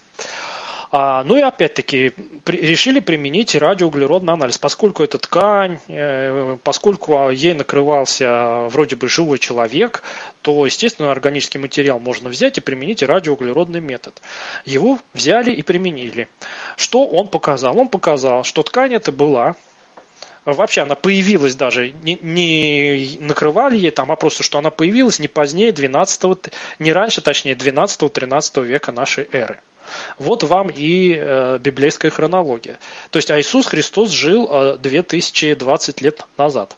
Он, ну, точнее, ему 33 года было да, на момент э, смерти, физической смерти. Таким образом, вот этот радиоуглеродный анализ говорит, что турецкая плащаница либо подделка, либо нам говорят неправду. И, собственно говоря, естественно, религиозные деятели сразу сказали, что это просто подделка. А те, кто проводил анализ, сказали, что ну, мы не будем подтасовывать, вот пусть не нравится там религиозным деятелям, мы говорим то, что подделка не подделка, но вот то, что выдают за реликвию, на самом деле никакого отношения к этому не имеет. Вот и все. И тут нарисовалась так называемая новая хронология, которая вот эти все факты собрала, да, давайте я еще поговорю о запретной археологии, о артефактах. А, дело в том, что а, когда вот эта датировка, когда уже начала использоваться вот эта геологическая датировка, то есть, ну, например, когда брали пласты угольные, можно было сказать, а, какой слой, ну вот эти геологические слои уже в 19 веке могли определять э, примерно к каком, какой геологической эпохе относится этот угольный слой. И вот э, в Великобритании в течение 19 года начали обнаруживать, и в Африке, кстати, так называемые археологические артефакты, которые до сих пор никто не может объяснить. Что это такое? Например, в шахте рабочие разбивают э, кусок э, угля, а в нем обнаруживают, например, болт металлический. Либо они разбивают кусок угля, а там кусок металлической решетки. Либо они разбивают кусок угля, а там, например, металлическая ваза. А дальше они это все несут ученым. Ученые берут этот уголь, и смотрят, к какому геологическому слою он принадлежит. И оказывается, что этот э, предмет, который в угле э, находится, датируется, ну, там, миллионами лет. 4 миллиона, 5 миллионов, а то и больше. Или, например, в Африке обнаружили какие-то заброшенные шахты. А, используя, ну, залезли в них, посмотрели, на какой они глубине вырыты, они были заброшены, непонятно для чего и кто их делал, но когда взяли э, вот эти породы, срезы, вот это все, ну, примерно оказалось, что эти шахты были сделаны где-то 100 тысяч лет назад. А что нам говорит современная история? Что э, самые древние цивилизации, ну это там две с половиной-три тысячи лет до нашей эры, а тут 100 тысяч лет. И причем в Африке, где там до сих пор люди э, в первобытно-общинном строе живут. А, непонятно, кто эти шахты сделал. Ну, как-то вопрос закрыли, потому что официальные историки на него ответить не могут, а те а сторонники новой хронологии тут же это взяли на вооружение. То есть, а, как за 4 миллиона лет до нашей эры появился металлический болт или ваза металлическая. Ну, кто-то говорит, что эти предметы были созданы цивилизациями, которые существовали до нашей эры. Или вот календарь майя, пресловутый 2012 год, опять-таки американская вот эта вот вся империя шоу-бизнеса. А, она на этом очень много денег заработала. Вот все носились с этим концом света, потому что календарь мая, как известно, заканчивался 21 декабря 2012 года, так называемое пятое солнце. Но никто почему-то не говорил, что у них календарь циклический, то есть у них заканчивается пятое солнце, снова начинается первое. Нет, все вцепились, все, по календарю мая будет конец света. Причем я читал даже э, такие хохмические статьи о том, что май немножко ошиблись, что он будет не 21 декабря 2012 года, а в феврале 2013 года. Ну вот мы с вами живем уже в 2020 году, побегали, пошумели, пошумели и забыли про конец света. А под это действительно некоторые такие псевдоученые пытались там целые базы подводить, ну и прочее. То есть вспомните, что творилось в конце 2012 года.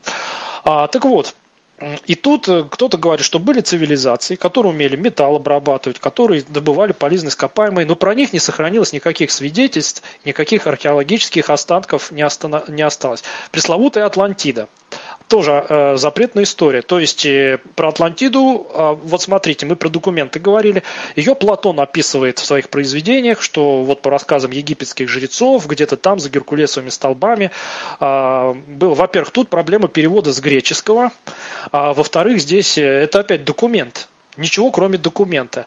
А дальше кто-то говорит, ну, что там Атлантиду надо там искать, нужно сям искать, ну и так далее. То есть это такая вот э, типичная запретная археология. Кто-то даже говорит, что он Атлантиду обнаружил. Есть такой товарищ Александр Городницкий, который вот ездил туда, в Атлантический океан, э, что-то там пытался э, обнаружить, а, но все-таки он ученый такой серьезный, поэтому как-то не говорит однозначно, что это Атлантида.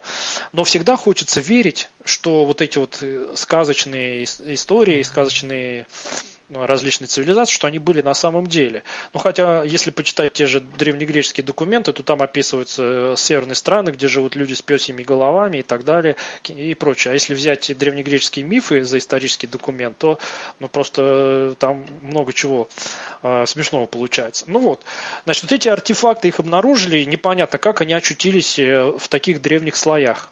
Причем они были там герметично, то есть э, если бы кто-то просверлил дырку, бросил туда болт, то потом он должен был засыпать все это. А, значит, э, теперь смотрите, те, кто критикует радиоуглеродный метод, э, предпочитают не замечать э, методов калибровки. Вот даже в Википедии откройте статью, там есть подраздел, называется калибровка. Что такое калибровка? Калибровка – это когда предпринимаются попытки понять, было ли воздействие. То есть вот умерло органическое существо, а, мы его откопали, но между периодом, мгновением его смерти и временем, когда мы его откопали, прошло много тысячелетий, э, в течение которых, э, конечно же, могли быть какие-то искусственные воздействия.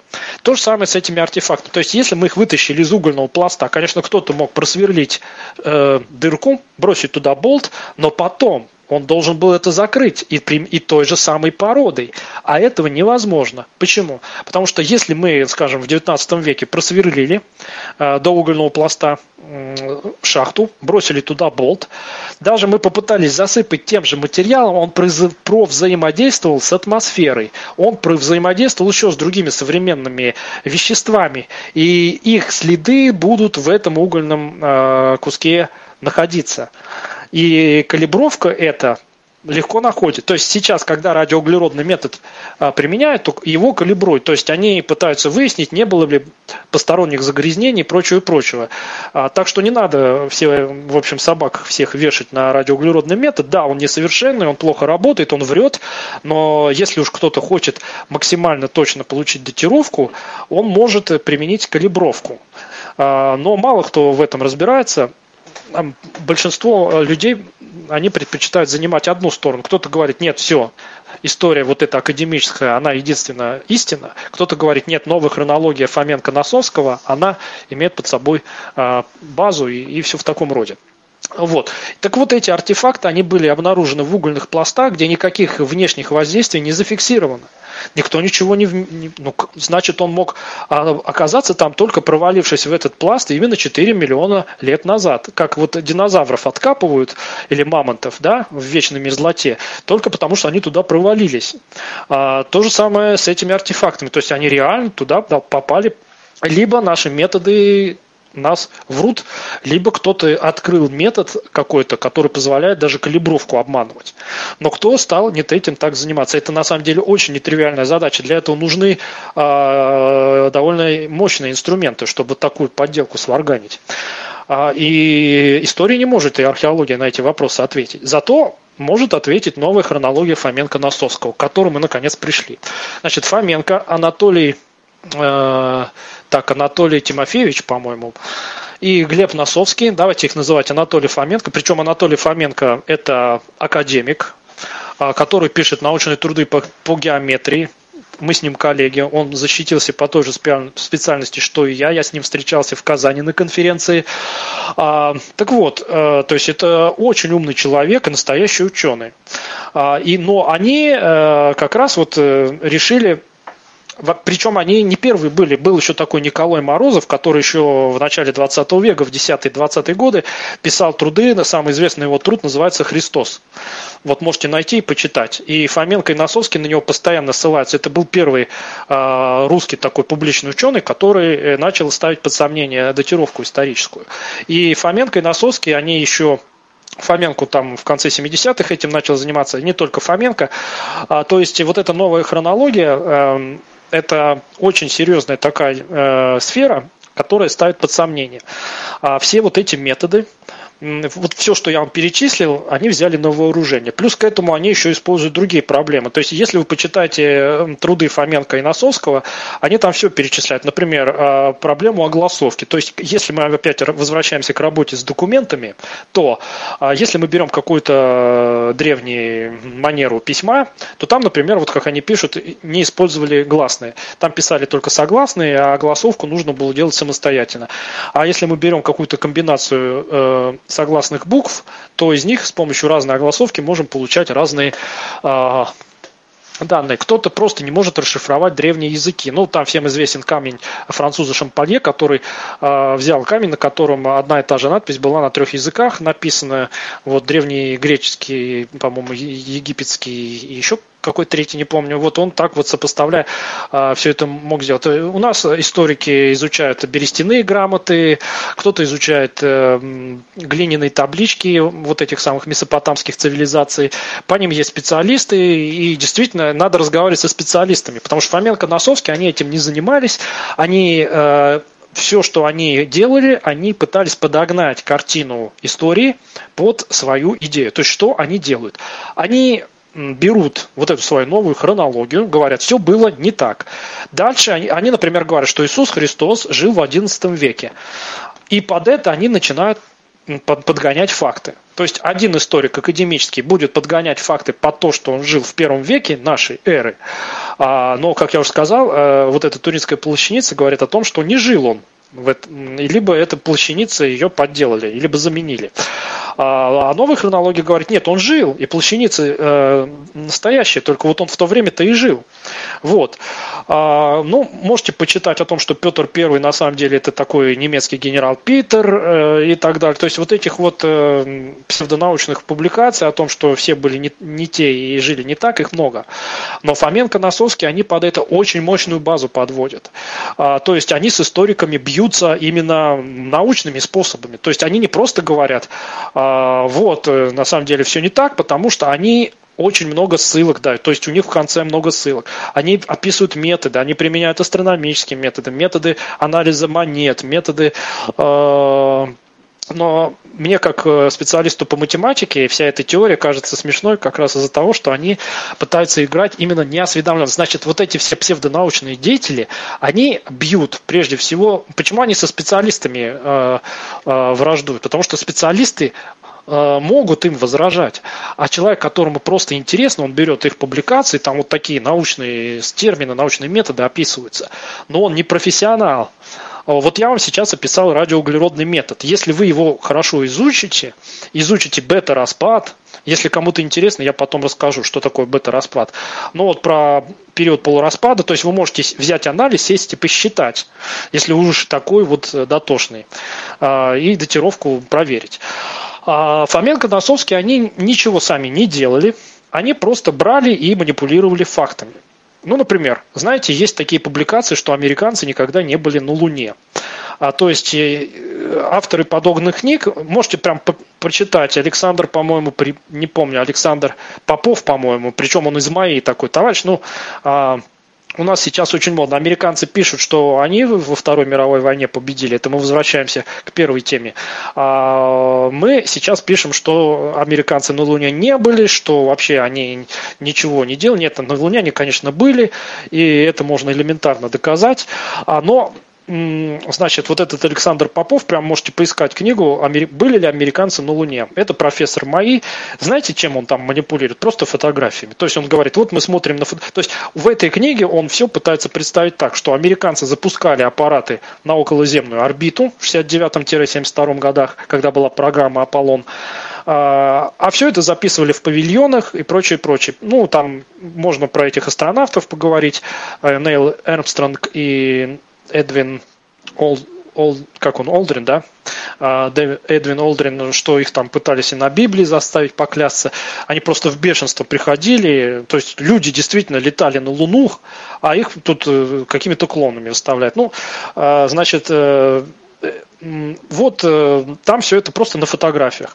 То есть э, есть, конечно, Ярослав Голованов, который там лично при старте присутствовал. Потом этот э, Нейл Армстронг объезжал там в 70-м году, у него турне было по миру. То есть есть люди, которые с ним разговаривали. Есть ученые, которые принимали участие в программе «Аполлон». Есть, в конце концов, сведения советских станций слежения. Все, все, все. То есть все, конечно, были люди, которые в 79 году смотрели прямую трансляцию. То есть, а, знаете, иногда в псевдолитературе такой уфологического, псевдоуфологической говорится, что Армстронг, выйдя на Луну, первым делом сказал, что за нами наблюдают какие-то объекты, светящиеся по ту сторону кратера. Потом он перешел, значит, на защищенный канал и так далее. А официальная нам теория говорит о том, что он сказал, первые его слова были, я могу что-то там легко двигаться, то есть тяжести легкой, ну, все в таком роде. И мне, я разговаривал лично с итальянцем, опять на одной из конференций, э, с итальянцем, который лежал в больнице в 69 году. А Советский Союз не транслировал высадку на Луну, потому что это было, ну как, они проиграли, то есть первым полетел советский космонавт а на Луну, и опять-таки бедные эти американцы, то есть они э, пытаются всегда во всем быть первыми, они столько денег, людей и э, средств угробили на эту программу Аполлон просто потому, что, ну, Кеннеди провозгласил, вот русские отправили первого человека на Луну, а мы, ой, господи, в космос, а мы, значит, должны быть первыми на Луне. И только ради этого, потом всю эту лунную программу свернули, потому что ну, просто огромнейшие деньги она пожирала, а, ну, в общем, неоправданные деньги. То есть они они были на Луне, и когда этот итальянец лежал в больнице, он смотрел по телевизору эту прямую трансляцию. И он мне сказал, что ничего он такого не кричал, Армстронг. Да, все было именно так, как описано, потому что он собственными ушами и глазами все это воспринимал. А, но когда мы не были свидетелями, мы от, открываем какую-нибудь книжку, и там нам говорят, что вот он вышел на Луну и вот это закричал, потом переключился на секретный канал связи. А есть и Ярослав Голованов, это журналист, который прям книжку написал про программу «Аполлон». А, то есть человек, который лично говорил с людьми, присутствовал там и так далее. То есть вот это именно свидетельство людей, которые изнутри видели ситуацию. Но всегда есть много литературы, которая а, пытается доказать вот это обратно. Так вот, Фоменко с Носовским занимаются тем же самым. Они сами а, не специалисты по истории, они просто берут и, используя научный метод, они начинают их подгонять. И особенно смешно, когда они начинают приплетать математику. Например, они говорят, вот возьмем там частоту упоминаний исторического деятеля, потом там какие-то методы начинают применять. То есть ну, по частоте упоминаний э, они пытаются, значит, установить достоверность или недостоверность. То есть э, первое упоминание Москвы там в 1147 году, но Москва существовала, может быть, задолго до этого, да. Но вот у нас принято считать, что Москва в 1147 году от Рождества Христова возникла. А, ну и тому подобные вещи. То есть, или когда они там берут плоскость, отрезок, смещаем плоскость, отрезок, но настолько это все а, рассчитано на неспециалистов. То есть, я как математик сразу понимаю, что это халтура чистой воды. Потому что, ну, какое отношение сдвиг отрезка и плоскости там имеет э, к истории? И к датировке событий, ну вообще никакого. То есть таким же образом можно при, при, приплести астрономию или хиромантию или там спиритизм какой-нибудь. Вот. Но они очень часто перегибают палку, но самое главное, что они а, действительно показывают, что можно э, манипулировать и жонглировать фактами, и если мы будем оставлять только выгодные нам факты, вот чем мы снова возвращаемся к тому, с чего начали. Современная политика и идеология, она опять-таки берет нужные факты, а не угодные она убирает. То есть, смотрите, во Второй мировой войне, как мы уже с вами выяснили, победил советский народ, но этот народ состоял из многих других народов. Во Второй мировой войне принимали участие и американцы, и э, европейцы, но победили не они. Э, Берлин брали все-таки советские войска, а чтобы кто там не доказывал. Вот, поэтому э, Да, брали советские войска, но кто-то может сказать, что на самом деле, значит, это были переодетые американцы и прочее. Но к истории это отношение не имеет. Но вот эти вот э, попытки новой хронологии, они приводят к тому, что Фоменко и Носовский написали кучу литературы, где, в принципе, они пишут разумные вещи. То есть это, да, халтура, но это очень халтура сложная. То есть, э, вот, понимаете, вы можете посмотреть на канале РЕН-ТВ какой-нибудь документальный фильм о том, что в Антарктиде были нацистские базы. Но вы же не поедете туда, не проверите. Если вы хотите, вы этому фильму можете верить и принять его за исторически достоверный факт.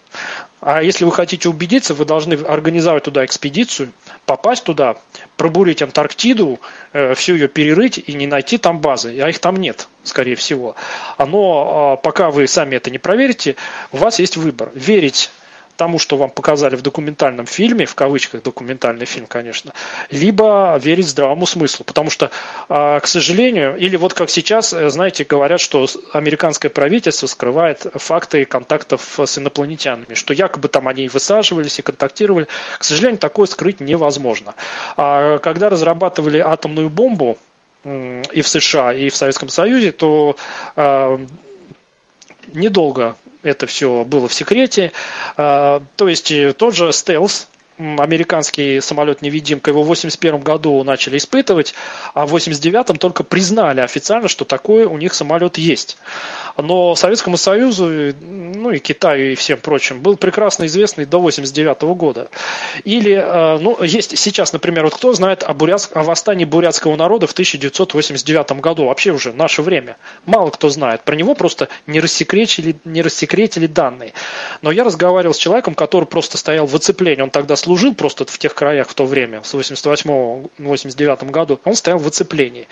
И он дал расписку о неразглашении. Ну, говорит, ну, не знаю, там, там истек, истек срок, не истек. То есть а, есть до сих пор исторические данные, которые нам просто не говорят, потому что не хотят. Не так это давно было, и, в общем, люди еще не хотят себя как-то, в общем, не с той стороны показывать и так далее и тому подобное. То есть Ленин живее всех живых, то есть вся советская история говорила о том, что Ленин великий, мудрый и так далее. Потом началась вот эта постсоветская эпоха, когда наоборот белогвардейцы благородные и тому подобное. Сейчас вроде бы как пытаются э, здравомысленно, здравомысляще подходить, то есть вроде как и коммунизм не совсем плохо, советский и э, царский период не совсем плохо.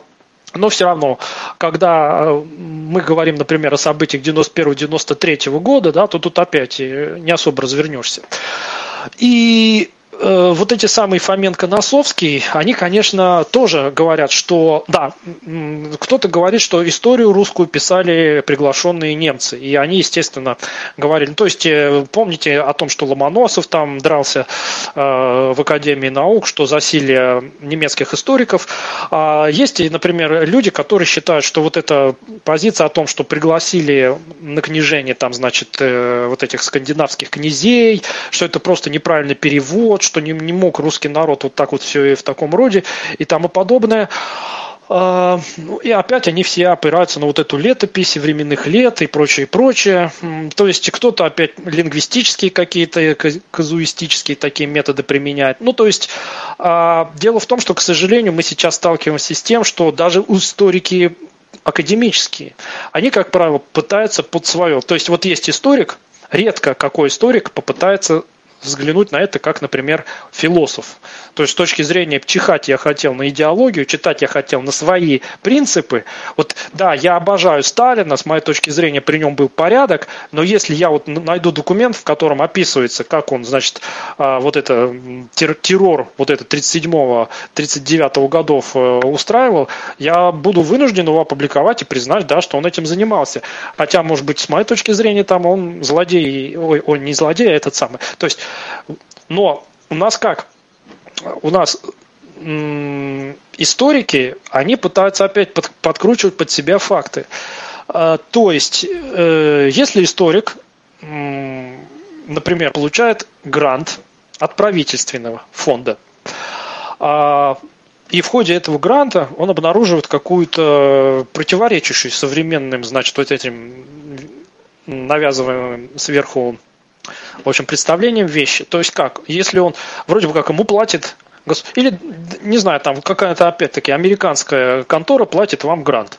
А вы, скажем, пишете статью, в которой разоблачаете злодеяния американцев в Ираке, еще где-нибудь, в Афганистане и тому подобное. А они вам платят грант.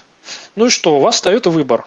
Либо вы лишаетесь денег, либо вы пишете историческую правду и поднимаете вот эту всю неприглядную историческую правду. Что выберет человек, это уже его личное дело. Так вот, Фоменко, Нацовский. Вообще-то они не профессиональные историки, и они просто развлекаются. Но причем они заведомо развлекаются, то есть их вывести на чистую, на чистую воду может даже не историк. Я когда читаю, вот как они математику пытаются прикрутить туда, потому что Фоменко, он академик-математик. Вот когда я читаю его математический труд, там он говорит уже по существу. Там он не халтурит, он говорит, ну потому что в математике халтура невозможна по определению. А когда он пишет вот такую вот, как он с помощью векторов, плоскостей, сдвигов там, то есть это прочитает человек, который в математике ничего не понимает. Он скажет, как умно и все красиво здесь написано. И скажет, ну раз такие методы говорят, что датировка неправильная, наверное, они правы в чем-то. А я-то вижу, что это просто за уши притянуто. Это все равно, что вот вам продают какой-то прибор э, чудодейственный, который исцелит исцелит вас, исцелит вас от всех болезней. И говорят, он лечит магнитным полем, там еще чем-то, а, ну и так далее. Или там волшебный свет, или какие-нибудь медленные фотоны. Представляете, вот медленные фотоны, а фотон у него скорость всегда одна и та же. Помните наш разговор о том, что скорость света доказана экспериментально, она всегда одна и та же, она только в разной среде может меняться.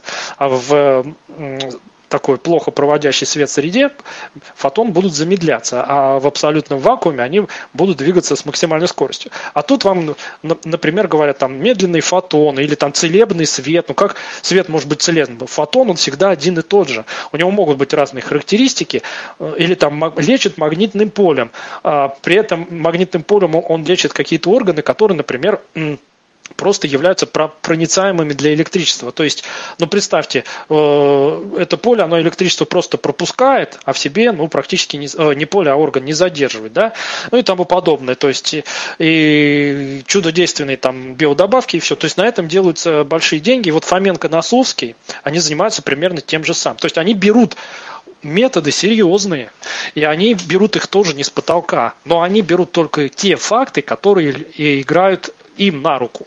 А все остальные факты они либо не замечают, либо э, пытаются их вывернуть. Вот точно так же. Стакан наполовину полный или наполовину пустой. Вопрос. Это в нем была до этого вода полностью, он был налит, ее оттуда вылили, или он был пустой, и туда просто налили половину стакана воды. Ответьте на вопрос, да, глядя на стакан, который заполнен водой, водой только наполовину. Э, его заполнили водой или наоборот, в нем была вода, ее оттуда отлили. Если вы его до этого никак не видели, невозможно на этот вопрос ответить. Невозможно. То есть просто глядя на стакан, вы не сможете сказать, был ли он пустой, либо наоборот был полностью заполнен водой. Так вот, с историей и археологией абсолютно такая же ситуация. То есть мы применяем методы, которые научные. Но эти методы могут врать. И уж если они врут, то мы, нам остается только придумать. Вот, например, Древний Египет. А, там очень с датировкой все, поскольку это было очень давно, и мало тогда людей именно исторических писали каких-то свидетельств. Там в лучших случаях что-то про деяния фараона или там какие-то хвалы фараону, еще что-то. То есть вплоть до того, что датировку вот, э, года царствования фараонов просто вручную иногда человек просто вот так, ну, по моим представлениям, наверное, вот, и писал там, что он правил там 33 года. Вот. И проверить это никак нельзя. То есть если мы будем брать вот этого египтолога за основу, то нам придется использовать даты правления фараонов, которые он написал, а он их мог придумать, исходя из своих соображений. Точно так же, как кто-то, а, например, э, ну не знаю, там э, описывает какие-то военные действия в Первую мировую войну, во Вторую мировую войну. Если он на стороне советских войск, то он, конечно, описывает э, все в пользу советских войск. Если он на стороне, со стороны немецких войск, историк или там э, летописец, он, естественно, описывает ситуацию с их точки зрения. Вот, пожалуйста, можете посмотреть на конфликт э, в Югославии. 90-е годы э, всякие вот эти американцы, британцы и прочие, они, естественно, были на стороне не сербов, и они, естественно, говорят, что сербы там творят бесчинство, а Советский Союз, ну, уже Россия и там Китай и так далее, они были на стороне сербов. Естественно, они говорят о том, что опять вот эти, значит, албанцы, да, или с кем они там воевали, то есть э, они, наоборот, там, звери и бесчинство творили. Вот. Но сейчас это можно проверить. Вы просто можете поговорить с людьми, и с той, и с другой стороной, да, вот. Точно так же, как мы сейчас включаем радио и телевизор, то есть э, мы из разных источников можем получать, можем в интернете прочитать, но вы всегда помните о том, что в интернете Всегда каждый говорит выгодную ему точку зрения. Как быть с историческими методами? Вы можете верить Фоменко Носовскому, игнорировать э, академических историков. Вы можете игнорировать э, радиоуглеродный метод, потому что Фоменко Носовский как раз тоже на него ссылается, но они в основном как раз говорят, что он врет. Но они не говорят ни слова про его калибровку. А, попытайтесь, а, ну, конечно, вы можете почитать их полемику, то есть вот выходил сборник «Анти-Фоменко», и там они, э, Фоменко и Носовский, они отвечали на, эти, на эту критику, то есть там был именно научный спор. Вот если вы начнете читать вот эту полемику Фоменко-Носовского с академическими историками, но для этого нужна а, серьезная подготовка научная, потому что там они именно оперируют вот этими методами, которые я пытался сегодня описать там становится, становится понятно, что все-таки не совсем они э, по-честному играют. То есть э, калибровать-то метод можно, но почему вы об этом не говорите? Потому что невыгодно. Э, то есть э, зачем вы вставляете в книгу заведомо ложные рассуждения, построенные на геометрических и математических методах? А, потому что с таким же, э, э, знаете, подходом, ну, можно, например, судить людей. Вот в суде человека судить, используя какие-нибудь геометрические методы. То есть давайте установим, а, значит, виновен этот человек или не виновен. Чтобы это установить, берем, ну там рисуем отрезок, э, применяем к нему преобразование. Так, если вот он такой, знаете, в средневековье было такое понятие Божий суд. То есть э, если, ну поскольку там Бог везде, э, в каждой ситуации использовался, то если ты говоришь правду, то Бог тебе, значит, будет на твоей стороне, поэтому вот возьмись за раскаленное железо, если на твоей руке не будет ожога, то Бог на твоей стороне.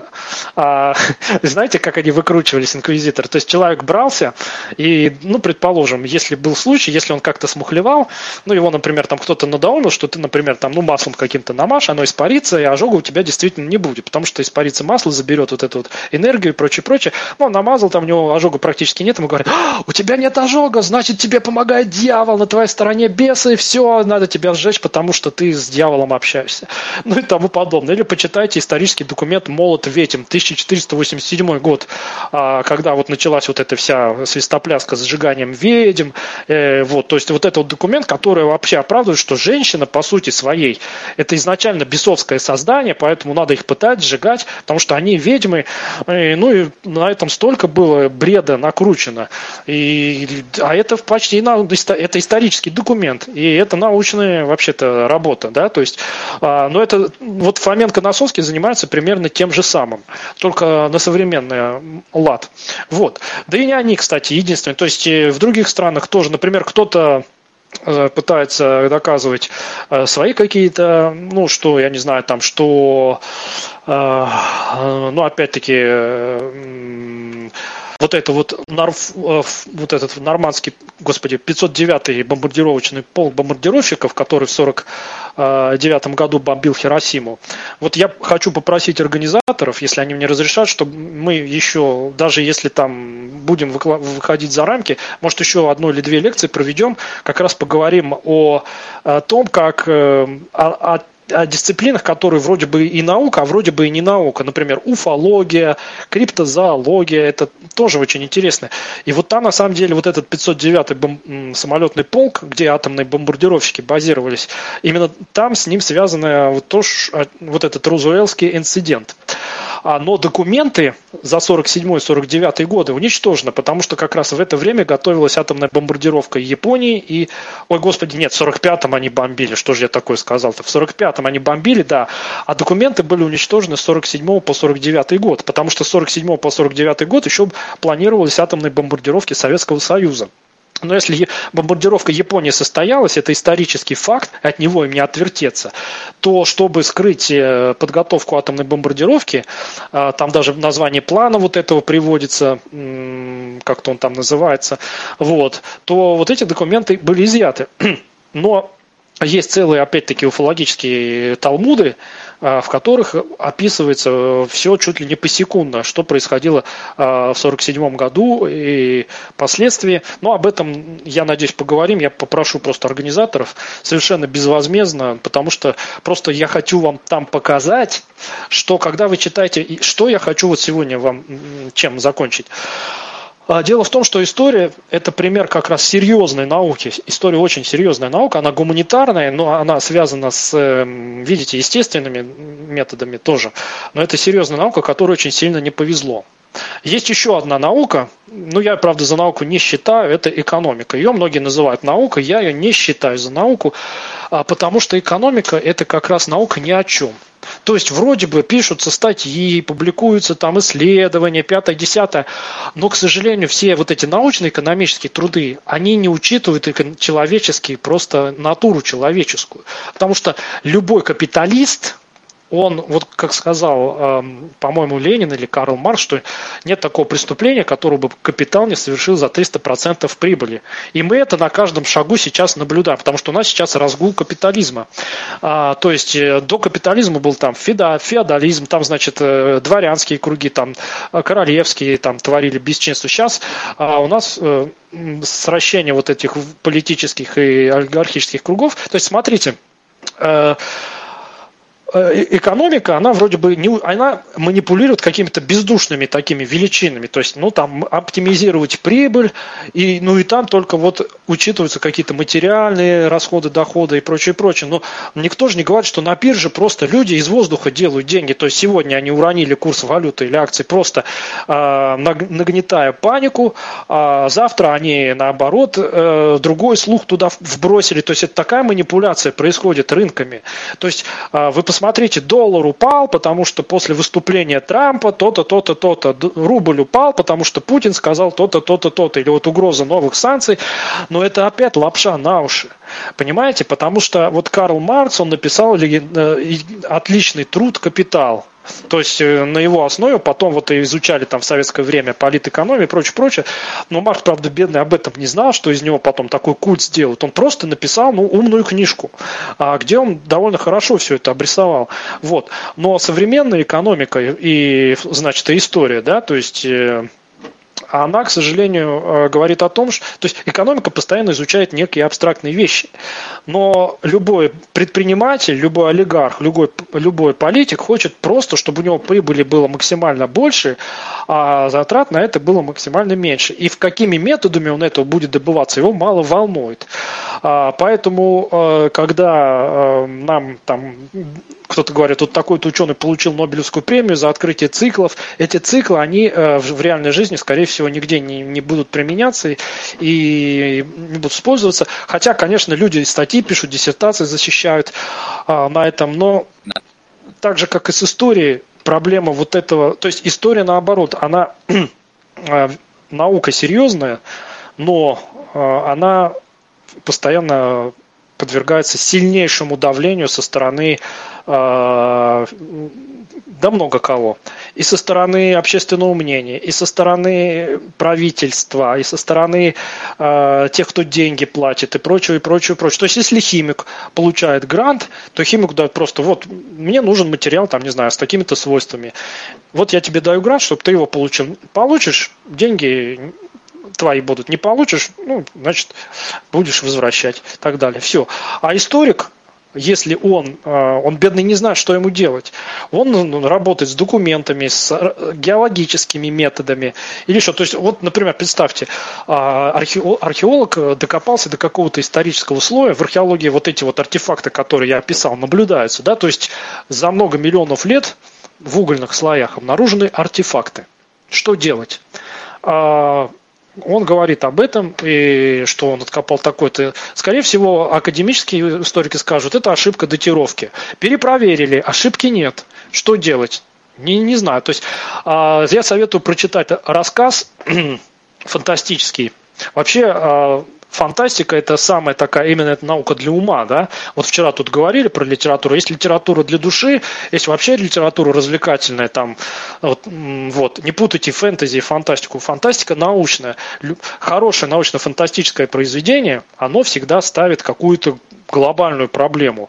И либо оно описывает, как она могла бы выглядеть, либо она значит, как-то просто, ну, создает какой-то антураж. Так вот, э, я читал такой фантастический рассказ, называется «Уровень шума». А, значит, в чем он состоит? Значит, собирают ученых, ведущих математиков и физиков в доме, в обычном доме. Выходит, значит, э, ну, некий э, товарищ и говорит, сейчас мы вам покажем одно видео, в этом доме жил такой молодой ученый, Леонард, там какой-то у него фамилия была, он изобрел антигравитацию. И крутит фильм, где он вешает за спину такой аппаратик, взлетает, потом что-то у него там авария происходит, он падает на землю, и от этого аппарата остались только обломки. Говорит, вот в этом доме он жил, мы вам все даем, ваша задача восстановить этот аппарат. Что хотите, то и делайте. А, можете получать полный доступ к останкам аппарата и к его дому. То есть, и там описывается, как они там библиотеку его пытались расковырять. А там библиотека, вот вообще все намешано, вот просто намешано вообще по всей тематике. А обломки аппарата, ну просто обугленные куски металла. А, и значит, все ученые, которые туда были собраны, они пытались действительно э, разгадать как он этот аппарат мог построить. Но там был такой персонаж, профессор Дикстра. И он занимался тем, что бегал и кричал, ну это же невозможно, и тряс выкладками математическими, где написано, что, э, помните, мы в прошлый раз говорили, что сейчас до сих пор проблема квантовой механики и э, теории относительности не решена. Так вот, он тряс и говорил, что антигравитация невозможна. Вот выкладки, это доказано. А ему показывали видео, где якобы это опровергли. И рассказ заканчивается тем, что двое физиков, сидя на берегу реки, Вдруг им приходит в голову идея, как это можно в многомерном пространстве реализовать. И им приходит идея, как это, ну, как только они математически это все описали, то есть я говорил, что математика это самый э, главный язык, то есть все, что можно описать математически, скорее всего, когда-нибудь можно будет реализовать. То есть вот телепортация сейчас на уровне атомном уже доступна, э, то есть математически ее можно выполнить, но тогда, когда мы сможем полностью математическую модель сложных больших предметов и э, организмов э, выстраивать. Пока мы этого не умеем. А, вот. Так вот, и, значит, эти ученые придумали примерно, как это можно построить, только аппарат у них получался не за спиной такой, а нечто огромное, такой реактор какой-то. Ну, они пришли, все это рассказали, им пожали руки и говорят, ну, а теперь мы вам хотим кое-что показать. Снова их собирают в этом конференц-зале, и выходит вот этот самый молодой ученый по имени Леонард, который якобы на ролике побил, разбился. Он говорит, ну, вот позвольте представить, вот группа психологов, которые весь этот эксперимент провели. Но эти психологи выходят и рассказывают, что есть такая теория шума о том, что человеческий мозг он э, занимается только тем, что вот вокруг нас постоянно очень много информации, всякой разной, разрозненной, а, но наш мозг из нее вычленяет только ту информацию, которая ему нужна на данный момент. То есть на самом деле вокруг нас постоянно шум. Вот в телевизоре мы включаем вот этот вот вот это вот шипение, и на экране белые каракули скачут, так называемый белый шум. Это вот как раз, когда никакой сигнал не передается, а идет просто помехи идут. Вот то же самое они решили применить, ну, у психологов была такая теория, что если создать вот такой макет дома, показать, если человеку убедить, что это было в реальности, а, то есть, что изобретено это все, поставить их перед фактом и навалить туда всю кучу, все, что только можно, вот туда все напихать, то умные люди из этого шума тоже вычленят только то, что им нужно, и изобретут антигравитацию. Они ее изобрели.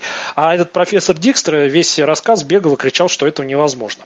Вот Фоменко с Носовским занимаются примерно тем же самым, а, чем вот эти психологи. Они постоянно академических историков а, пинают на то, что у вас не все так гладко и замечательно, как вы хотите.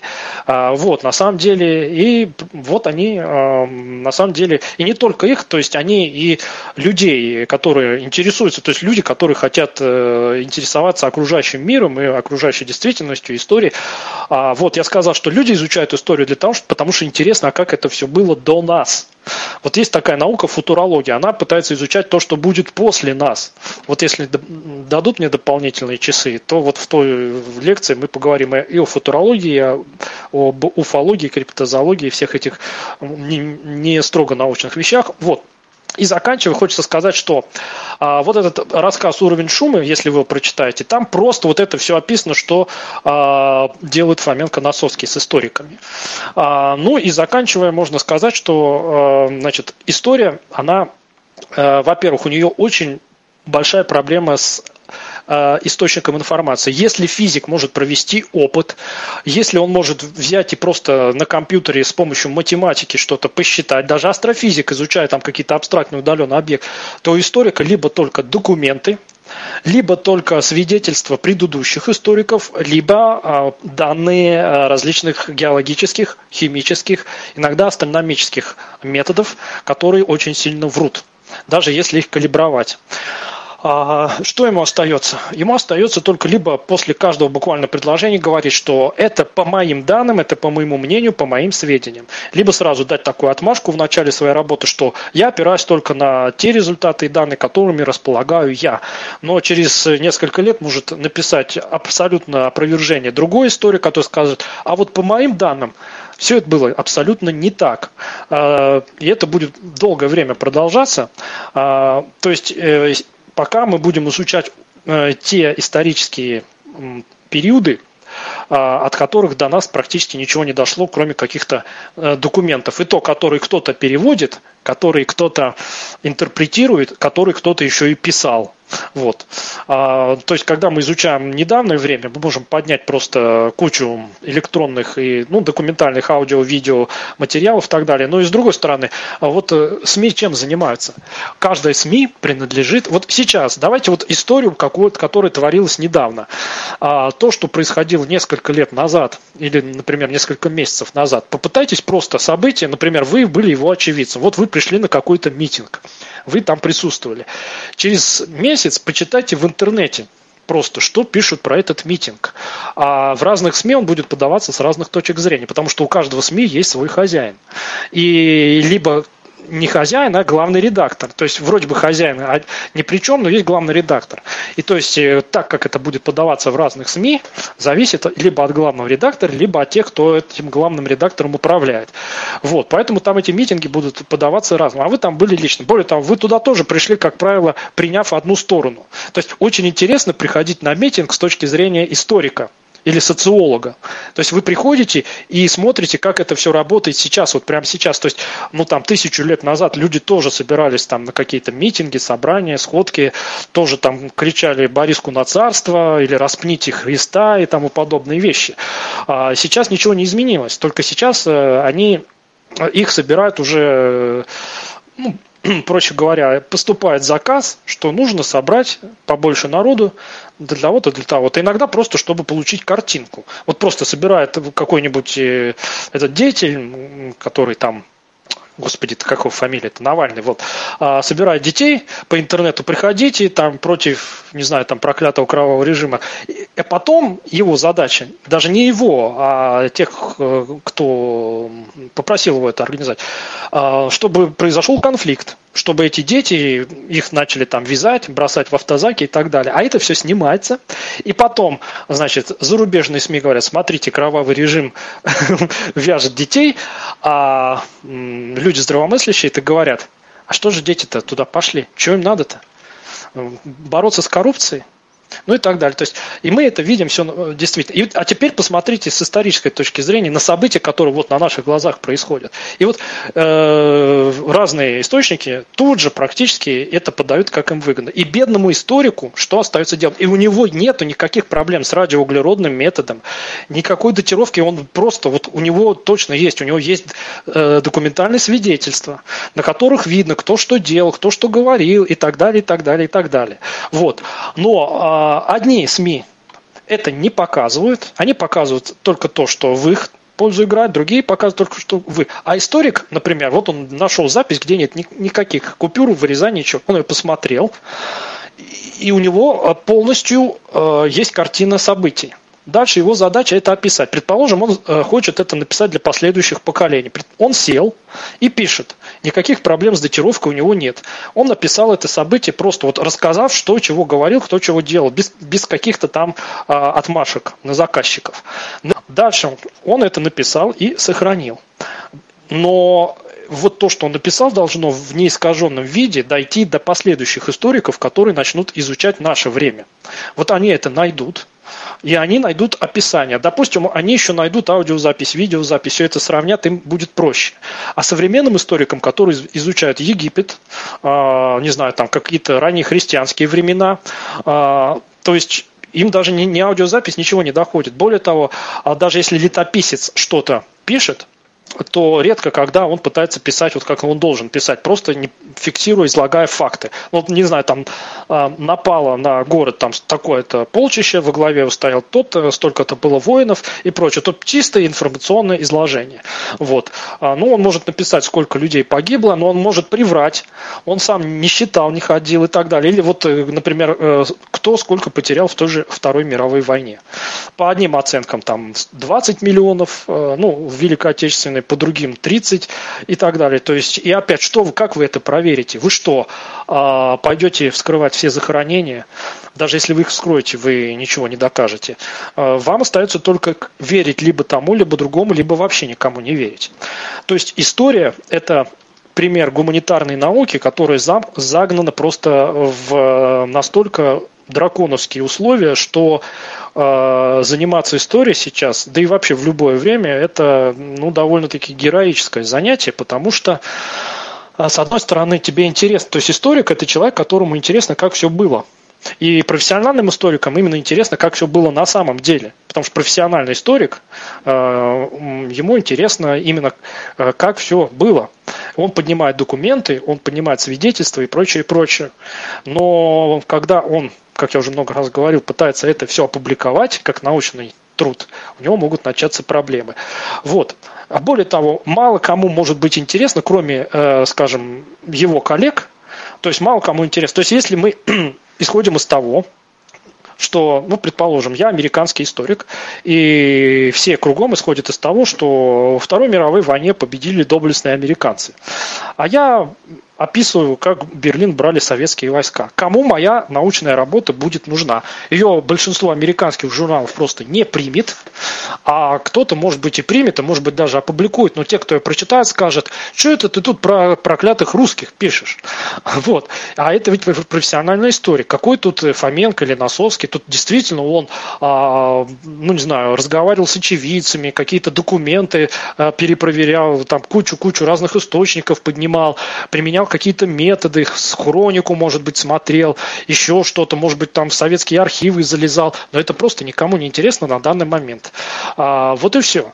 И заканчивая, наконец, теперь, конечно, все могут сказать, э, потому что, помните, когда вы, например, пытаетесь, чем я хочу вас предостеречь, когда вы пытаетесь в интернете ввязаться в спор, ну, например, хороший Сталин или плохой, хорошо было в Советском Союзе или плохо, а, как правило, вы подходите к этому с точки зрения не истории и фактологической базы, а с точки зрения своих принципов и какой-то своей идеологии. Да? То есть, если вы, а, например, э, симпатизируете Ленину, то вы будете закрывать глаза на то, что именно Ленин а, запустил вот этот процесс, то есть э, люди резко обнищали, а, люди, э, началась, начался голод, где-то началась война, да много чего плохого началось. То есть, более более-менее нормальная жизнь, она а, где-то началась только в 30-е годы. Да и то потом там и сталинские репрессии и прочее, прочее. То есть, а, но Ленин, и, может быть, и действительно хоро- хорошего что-то хотел. То есть он действительно хотел а, вот это классовое неравенство убрать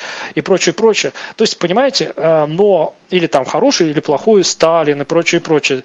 Вот, когда вы ввязываетесь в эти дискуссии, к сожалению, вы не с научной точки зрения разговариваете, а вы разговариваете с точки зрения, вот мне нравятся огурцы или помидоры. Вот. Или когда вы пытаетесь критиковать Фоменко Носовского. Или, например, наоборот, говорить, что они пишут, я, мне, я им верю.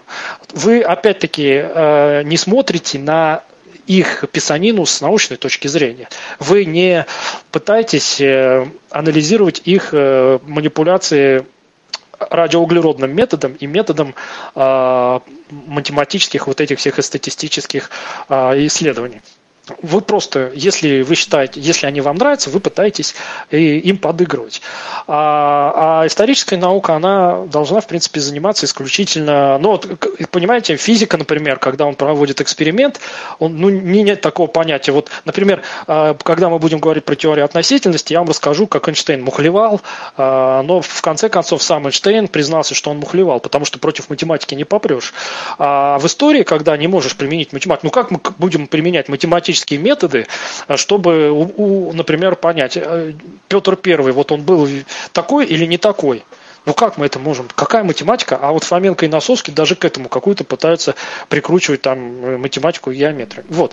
То есть, если мы начинаем спорить в интернете, то, ну, если вы так хотите поспорить, то вы будете спорить не о научной какой-то вещи, а вы будете спорить о об искусстве. Вот о книгах вы вчера разговаривали. Кому-то нравятся умные книги для ума, кому-то нравится легкое чтиво, там, кому-то любовные романы. Кстати, я тоже любовные романы люблю почитать. По, по одной простой причине, что в них э, описываются люди, которые мало в реальности встречаются. То есть там, например, ну, какие-то возвышенные такие э, персонажи, да, которые там э, вот такие вот какие-то вот прям хорошие или еще что-то. Вот. То есть, э, но э, кто-то, например, э, презрительно там говорит, что я буду читать ваши любовные романы, я люблю читать там суровые книжки, где там человеческие трагедии описываются и так далее. Мне вот человеческих трагедий, например, в жизни хватает выше крыши, еще про них читать литературу не, не хочется. Но вот мы Евгений же можем о них. Не был у нас на мероприятии. Да, вот, но мы, как вы сейчас можете, например, вы, да, вы сейчас можете рассказывать, как разным историческим книжкам относитесь. Потому что вот если вы возьмете роман Петр Первый, то там он выводится определенным образом.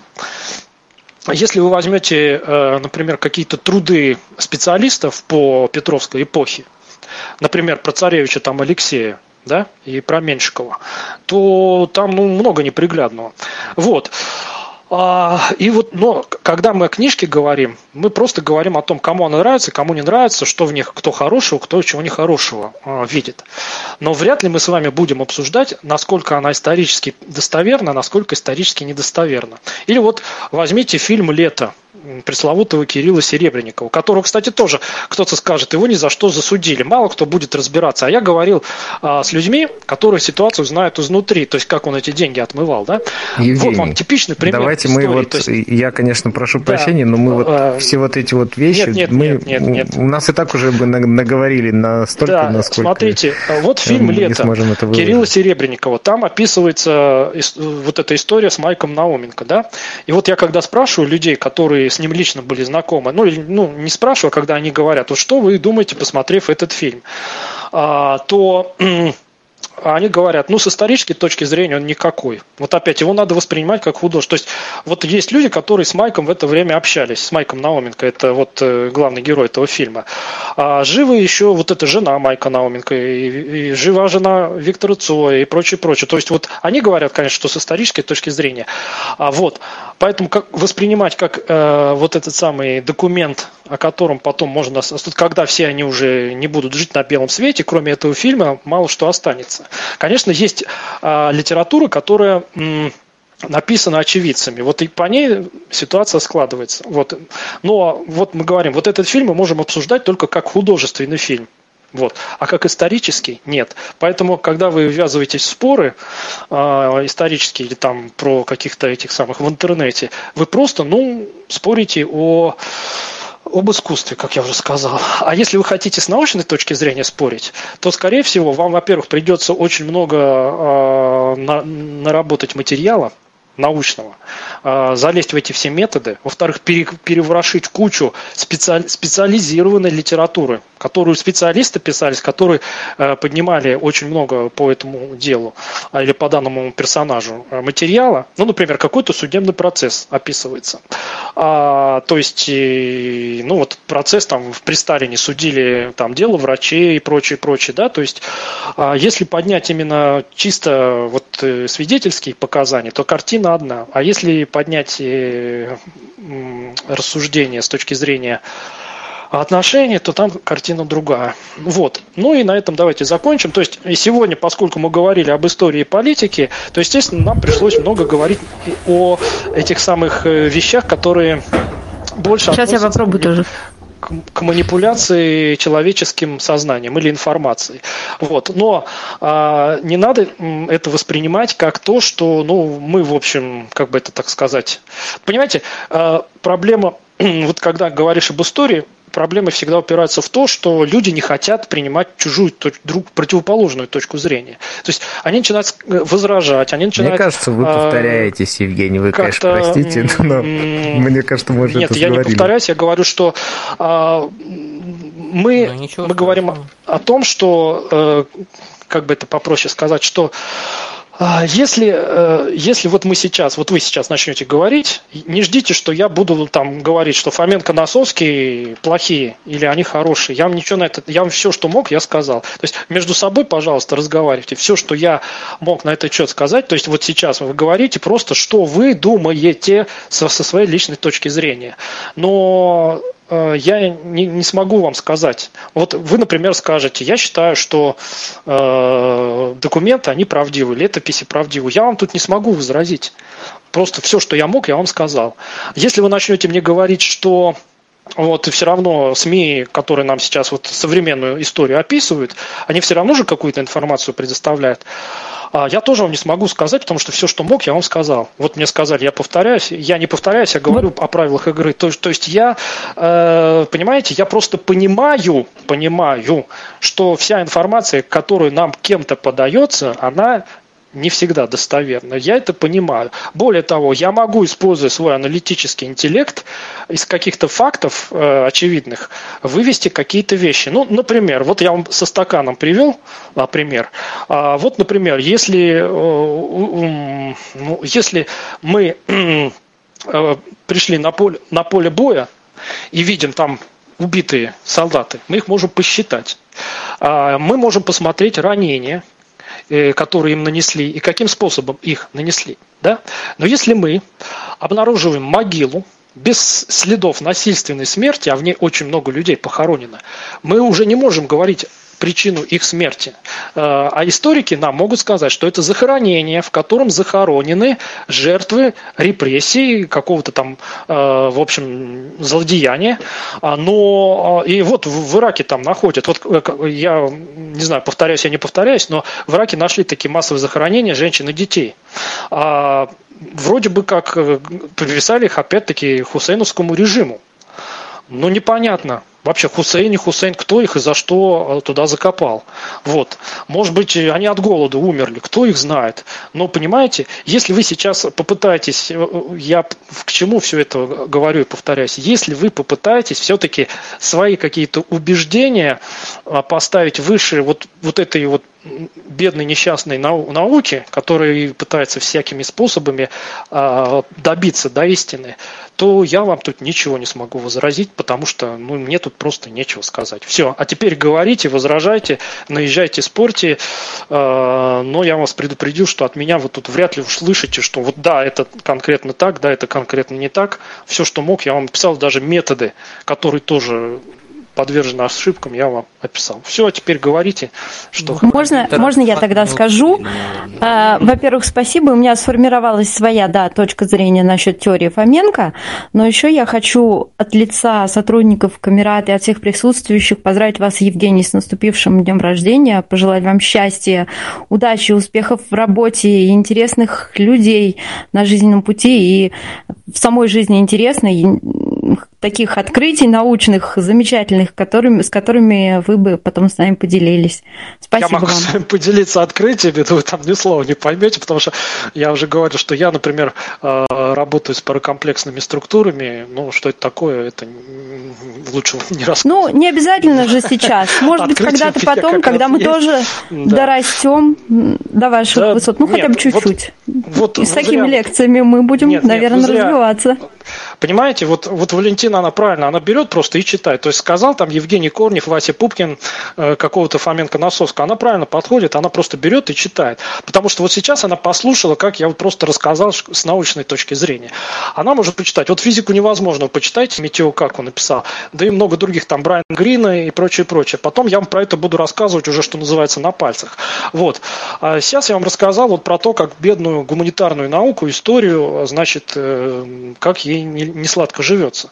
Вот. И Фоменко, Носовскую, Валентина, она хотя бы читала, а кто-то э, только вот с моих слов, может быть, он его прочитает и ни одного противоречия не увидит, и потом он будет, э, послушав мою вот эту лекцию, скажет, что я их ни за что обижаю. Вот. Но это уже хорошо бы, но хорошо бы, если бы он сказал, что он их ни за что обижает, и потом раз и сказал, что калибровка радиоуглеродного метода на самом деле тоже яйца выеденного не стоит, потому что бета-распад он бывает двух видов там, а почему они не рассматривают гамма-распад и прочее, прочее, и прочее. Вот если бы он так начал говорить чисто научно, то вот, э, ну, значит, я не зря вот Валентина мне пожелала, говорит, я тогда, э, ее пожелание исполнится, потому что не зря тут, значит, э, пытался всячески вас раздражать, я пытался, вот, понимаете, когда мы говорим об истории, очень легко вызвать раздражение. И я вас пытался всякими, всяческими средствами, потому что я же знаю, что все здесь присутствующих, они всегда кому-то симпатизируют. Нету людей, которые абсолютно философски а, подходят к истории. Нету. Поэтому, когда я как-то пытаюсь подколоть ту или иную сторону, то тот, кто ей симпатизирует, он начинает раздражаться. Но он может раздражиться и просто ну, сказать, что не обижай моих любимцев, а может раздражиться и сказать... Поменять свою точку зрения может. Не поменять, кстати. а начать вкопаться в этой теме, как в ней копаются специалисты. И вот я вам про Майка Науменко рассказал, да, вот посмотреть кино, про него и сказать, о, в кино же так показывали, а можете найти книги, которые написаны тем, кто с ними общался, а, с ним общался, и посмотреть, как было. А, ну и, опять-таки очевидцы, они тоже ведь тоже со своей точки зрения информацию подают. А есть вот этот фильм «Лето». Вот это художественное произведение. Вот, так что я вас пытался раздражать. И надеюсь, вот потом, когда будут говорить, что он тут наговорил всякую всячину, бяку всякую, это будет вот как раз доказательством того, что вот этот мой прием вызывать раздражение положение, что он э, цели достиг. Так, там еще мужской голос что-то хотел сказать, а то тут я опять растрещался. Э, давайте дадим слово. Кто-то еще хотел сказать. Говорить. Андрей, может, нет? Не, я просто сказал, что про бета-распад, э, то, о чем вы говорили, подробнее рассказать уже не успеваем сегодня. Да, не успеваем, два с лишним часа. Бета-распад, ну, ну, на самом деле очень а, Наверное, лучше штука. уже когда-нибудь, может быть, в следующий раз, потому что, штука наверное, гораздо время проще, уже... чем установление исторической справедливости. Вот бета-распад, он гораздо проще, я вас уверяю. А мы можем сейчас э, этот самый закончить наш э, радиоэфир и в кулуарах спокойно поговорить, да? Потому что Дмитрий Михайлович уже э, жмет, жмет кнопку. Вот, нам еще нужно сказать, что у нас на следующей неделе сразу три встречи и анонсы уже опубликованы вот здесь вот на, в нас в канале, вот, и также в рассылке, вот, всем, как говорится, хорошего настроения и большой привет, хороших выходных, пятницы, субботу, воскресенье, да, который начинается. Евгению еще раз огромное спасибо, в следующий раз, по-моему, у нас теория относительности, да. Да, вот. политики а, не будет, а, цензуры Да, очень, да, хотелось бы. Да, то есть... Вот, и готовьтесь, уважаемые слушатели, может быть, и у вас тоже будет какое-то свое, ну, мнение, чтобы, ну, какая-то была дискуссия, может быть, даже, может быть, не, даже не дискуссия, а, ну, просто как бы, знаете, я когда был преподавателем в свое время, да, и если у человека, ну, у ученика нет ну, в период домашнего вопросов, значит, он его просто не делал или списывал.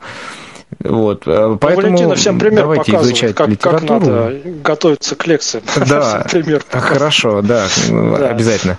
Мы будем пока готовить мероприятие. Во вторник, значит, у нас э, математическая викторина, кстати говоря, я Евгения приглашаю, может быть, э, он как раз тоже хорошо подготовится и продемонстрирует, так сказать, математические познания. В среду у нас мы изучаем таблицы Э, Google таблицы. Э, Эльвира Псалямова у нас будет э, ведущим. И в четверг Евгений Корнев на своем месте. Ну вот, я думаю, что вроде бы все я сказал. Если кто Еще любит Альберта Эйнштейна, опять готовьтесь.